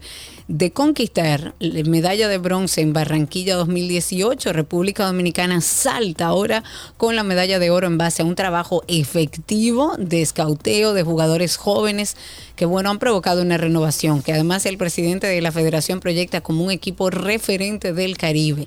Giancarlo González lanzó partido completo de nueve ponches, seis hits, tres carreras limpias, dos boletos y un golpeado para anotarse la victoria decisiva y su cuarta del torneo con un salvamento. Realizó 111 lanzamientos y 71 strikes. Me voy con básquetbol. El draft del 2023 ya es historia, lo que significa que los 30 equipos de la NBA ahora centrar- centrarán toda su atención en la agencia libre. A partir de este viernes a las 6 de la tarde, hora dominicana, los equipos pueden comenzar a negociar con más de 100 agentes libres disponibles, quienes podrán firmar con cualquier franquicia. Sin embargo, algunos equipos están más limitados que otros en lo que pueden ofrecer. Incluso después de que la NBA difundiera las cifras de tope salarial proyectadas, que fueron más altas de, los de lo anticipado anteriormente, se espera que solo siete equipos tengan un espacio de tope salarial significativo disponible para este verano. En voleibol, señores, otra buena noticia. Nuestras inigualables reinas del Caribe derrotaron este viernes por primera vez en una competencia de mayores al equipo de China, con un marcador de 3-2 en un partidazo cargado de grandes emociones. Todo esto en la continuación del, camp- del campeonato de la Liga de Naciones. Hoy el equipo de las Reinas del Caribe se va a enfrentar en la madrugada al equipo de Serbia, número 4 en el ranking mundial. Es la segunda victoria al hilo que logran nuestras criollas. Recordemos que en el Mundial 2014 en Italia, las dominicanas estuvieron bien cerca de, de ganarle a poner el, al poner el juego 2-0 a su favor, pero las asiáticas hicieron un regreso y se llevaron la victoria 3-2. En categorías menores, la República Dominicana ha vencido a China, el gran asiático de más de 1.400 millones de habitantes. Me voy con fútbol americano. Isaiah Rogers Sr. y Rashard Berry de los Indianapolis Colts y el agente libre Demetrius Taylor. ¿Te imaginas ese nombre? Demetrius. Demetrius. Bueno, tú estás muteado. Ok, están suspendidos. Demetrius, estoy Eh, aquí, te no, estoy no, oyendo. bueno, están suspendidos indefinidamente, al menos toda la temporada 2023, por apostar en juegos de la NFL la temporada pasada. Además, el tackle ofensivo de los Tennessee Titans, eh, Nicolás Petit Frere, fue suspendido también seis juegos por apostar en otros deportes en lugar de trabajo. El reglamento de la NFL sobre apuestas prohíbe que los jugadores, coaches y demás personal de la liga puedan apostar en sus juegos, apostar en las instalaciones de los equipos o los hoteles donde se alojan o que otra persona se encargue de hacerlo por ellos, entre otras restricciones, dado que muchos estados eh, han prohibido ya las apuestas específicamente, ligas deportivas como la NFL han tenido que responder con penalizaciones. Finalmente en tenis, el serbio Novak Djokovic, que venció en el día de ayer al estadounidense Francis Tiafoe en la exhibición, el jugador dijo que está a la espera de que sea otro gran año en Wimbledon, donde aspira a un octavo título, con lo que igualará el registro del suizo, del gran suizo Roger Federer. El serbio venció en tres sets a Tiafoe, en el que ha sido su único partido de preparación sobre, sobre hierba tras ganar hace tres semanas el título de Roland Garros. Según Djokovic, Wimbledon es el torneo más tradicional e histórico del mundo. El tenista dijo que lleva varios días ejercitándose y tuvo el martes un día atareado que se finalizó con el triunfo ante el americano. El serbio, que fue de los elegidos para probar la pista central de Wimbledon en el día de ayer, tuvo un set de entrenamiento junto al italiano Yannick Sinner como preparación para este torneo. Y con esto finalizamos de estas noticias deportivas en 12 y 2 que llegaron a ustedes gracias a Vita Salud, la tienda de las vitaminas y la nutrición deportiva, y gracias a Gatorade, nuevo empaque Gatorade de 500 mililitros. Let's go.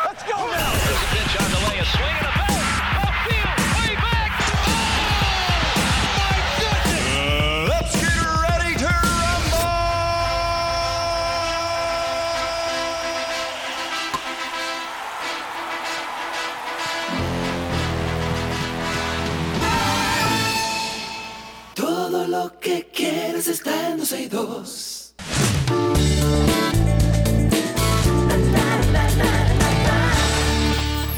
Estamos en entretenimiento. La edición número 66 de los Grammys se va a celebrar el 4 de febrero del 2024 en el Teatro Crypto.com Arena de Los Ángeles. Eso es en California. El espectáculo se emitirá en directo en la cadena CBS y estará disponible para transmisión en vivo y bajo demanda también en Paramount Plus. Esta entidad organizadora de los premios dedicados a la música también adelantó que los nominados de este año se van a anunciar el viernes 10 de noviembre del 2023 y que se va a distinguir a las mejores grabaciones, composiciones y a los artistas del año que hicieron música desde el 1 de octubre del 2022 hasta el 15 de septiembre del 2023. A inicios de junio, la organización anunció que la próxima edición incluirá tres nuevas categorías mejor interpretación de música africana, que aquí algo habíamos comentado sobre esto, mejor grabación pop dance y mejor álbum de jazz alternativo. Además, los apartados que, que existen de productor del año no clásico y compositor del año eh, no clásico. Esto pasará a formar parte de las categorías generales, con lo que serán elegidos por todos los votantes reconocidos por esa institución, y no como venía siendo hasta ahora, cuando únicamente los votantes de esos dos apartados, es decir, lo de productores y compositores no clásicos, podían elegir a los triunfadores de sus categorías. Hace dos años, Karina Larrauri, en mayo del 2020, nosotros anunciamos aquí que la modelo Naomi Campbell anunciaba o decía que había sido madre de su primera hija a los 50 años. Adivina, adivina, ¡fuap! A los 53 repite, compadre. La modelo británica ha comunicado a través de su perfil de Instagram con más de 15 millones de seguidores que ha tenido su segundo hijo, en este caso un niño, con un mensaje que decía, mi querido pequeño, ha de saber que ha sido deseado más allá de toda medida y rodeado de amor desde el momento en el que nos colmaste con tu presencia. Un verdadero regalo de Dios. Bienvenido, bebé. Ah, no dijeron el nombre. Afirmaba Campbell en su mensaje publicado el día de ayer en el que dijo que el bebé es un varón y junto a la etiqueta mamá, eh, mamá de dos, o sea, el, el, hashtag. Su mensaje acababa con un nunca es demasiado tarde para convertirse en madre. En los últimos meses se han podido ver incluso que a Campbell en distintos actos sociales como el Festival de Cine de Cannes, al que acudió a mediados de mayo y en cuya alfombra roja posó o hace poco más de una semana su llegada del desfile masculino de la firma Louis Vuitton en París, el primero que presentó el, el, también cantante Pharrell Williams como nuevo diseñador de la casa francesa. En ninguna, Karina, de esas imágenes, Campbell aparecía, o sea, parecía embarazada, ni tampoco uh -huh. ha comentado sobre eh, este nuevo hijo, por lo que muchos fanáticos especulan que pudo tratarse de un vientre alquilado. No puede ser, claro. Bueno, aprendiendo de las caídas, así está Fefita la Grande, que bueno, Ay, se dio un metrallo. Se dio un golpe, se cayó al tropezar con su maleta en un aeropuerto para, pero que, que no panda el cúnico, ella está bien, se sí, levantó. pero se dio un metrallón. Fue, yo vi el video, fue que se, ella se tropezó con como con una correíta que tenía la que tiene la maleta. La maleta, exacto, exacto sí. Pero ella se levantó de ahí, dijo una frase. ¡Adiós! Ey, un estrellón al año no hace daño. ¡Ey, diablo, güey! ¿Cómo fue que yo me caí? La vieja fefa, caramba, Dios la cuide. Bueno, siempre. hay un video que la queremos tanto, un video que circula en las redes sociales que muestra el momento en el que esta gran merenguera típica experimenta una caída en, en el aeropuerto. Las imágenes captaron el momento en que la vieja fefa tropieza con su maleta, cae al suelo, pero ella seguía saludando a todo el mundo. Claro, claro. Y por supuesto que todo el mundo acudió en auxilio de nuestra vieja fefa. Luego del incidente, la misma Fefita publicó un video en su cuenta de Instagram donde aparece participando en una actividad, tocando su acordeón y que todo está bien. La fortuna que amasa Neymar se verá incrementada al ser nombrado heredero universal de un empresario brasileño. El hombre de 30 años y con graves problemas de salud mostró un documento publicado por su portal de, bueno, por un portal de noticias brasileño en el que certifica que el futbolista será quien heredara, eh, perdón, heredará todos sus bienes en caso de fallecimiento.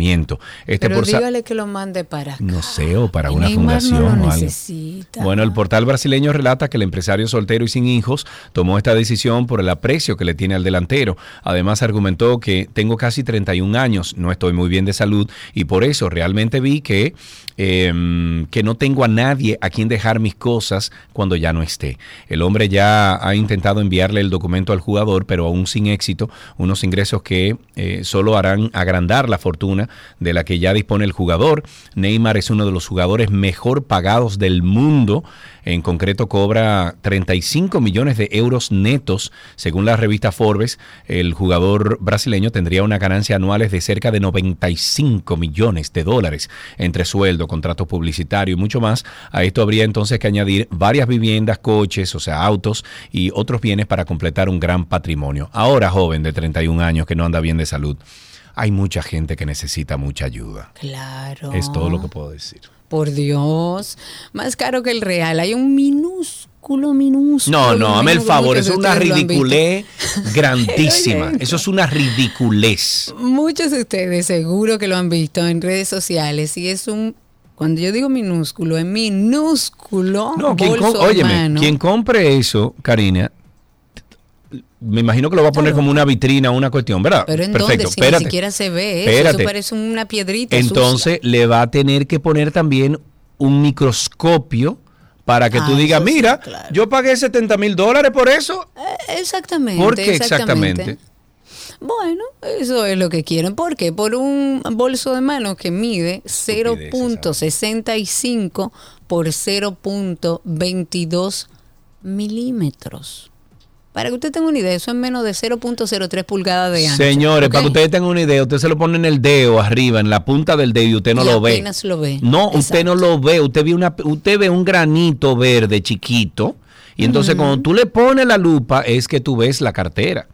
Exacto. Es una y una persona lo pagó por 63 mil dólares en una subasta en línea esta semana. Si yo cuando yo sea multimillonario, escúchame, cuando yo sea multimillonario. quiero eso tampoco. No, pero perdón, yo sí. Cuando yo sea multimillonario, y yo te salte con una estupidez así tan grande, caime No, galleta y olvídate Te dejo del de resto. hablar, claro. ¿Y No, no, no, no, caime galleta, ¿Qué no me dejes de hablar, cáeme. Tú eres loco. y- Bueno, pero, pero ya el que lo tenga dice que pagó, ya todo el mundo sabe lo que pagó y hay mucha gente que eso es lo que le interesa, que sepan que tiene. Pero bueno, como decía Sergio, es apenas visible para el ojo humano, es un bolso verde como amarillento, Mm. fluorescente, se basa en un popular diseño de Louis Vuitton, aunque es obra de un colectivo artístico neoyorquino y no de la propia marca de lujo, o sea, de Louis Vuitton. Ay, eso fue inteligencia Este, artificial que hizo eso.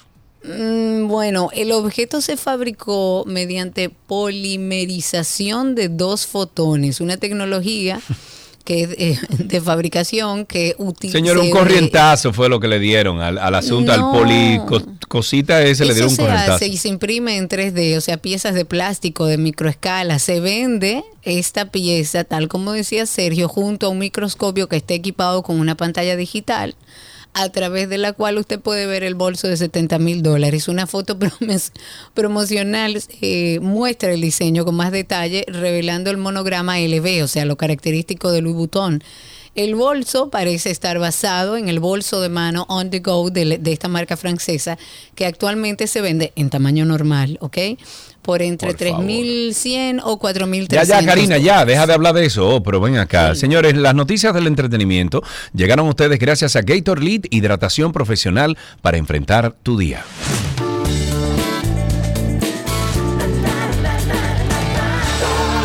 Todo, todo lo que quieras está en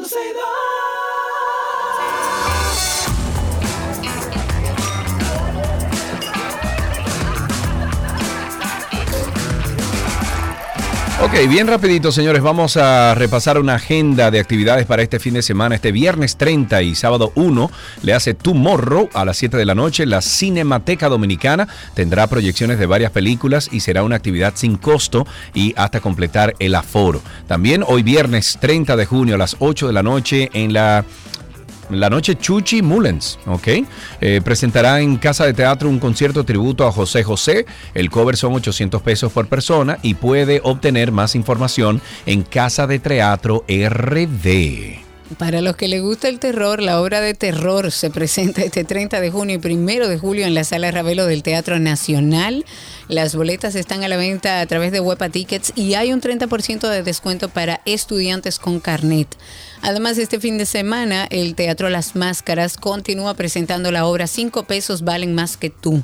Eso va a ser hoy viernes y mañana sábado 8.30 de la noche y el domingo a las 6.30. Pueden adquirir las entradas escribiendo por mensaje directo a Teatro Las Máscaras, arroba Teatro Las Máscaras en Instagram. Me voy este viernes también. Hoy será la segunda función de Manerra en concierto a las 8 de la noche en Casa de Teatro. Las boletas están a la venta en tix, tix. Este viernes 30 eh, también en la sala Aida Bonelli del Teatro Nacional se presentará un recital de violín y piano a las 8.30 de la noche. Las boletas están en, venta también en tix.do, tix.do. El Centro Comercial Galería 360 tiene la exhibición Océano, el buceo insólito. Es una exhibición original del Museo Nacional de Historia Natural de Francia y va a estar disponible hasta el 31 de julio. Y este viernes también, o sea, hoy es el último día para disfrutar la exposición Era Hora, Dios mío, del artista Leopoldo Mahler que quería verlo. Una exposición que está disponible en el Museo de Arte Moderno. Hasta aquí, estas son las actividades de este fin de semana. Espérate, ahora sí.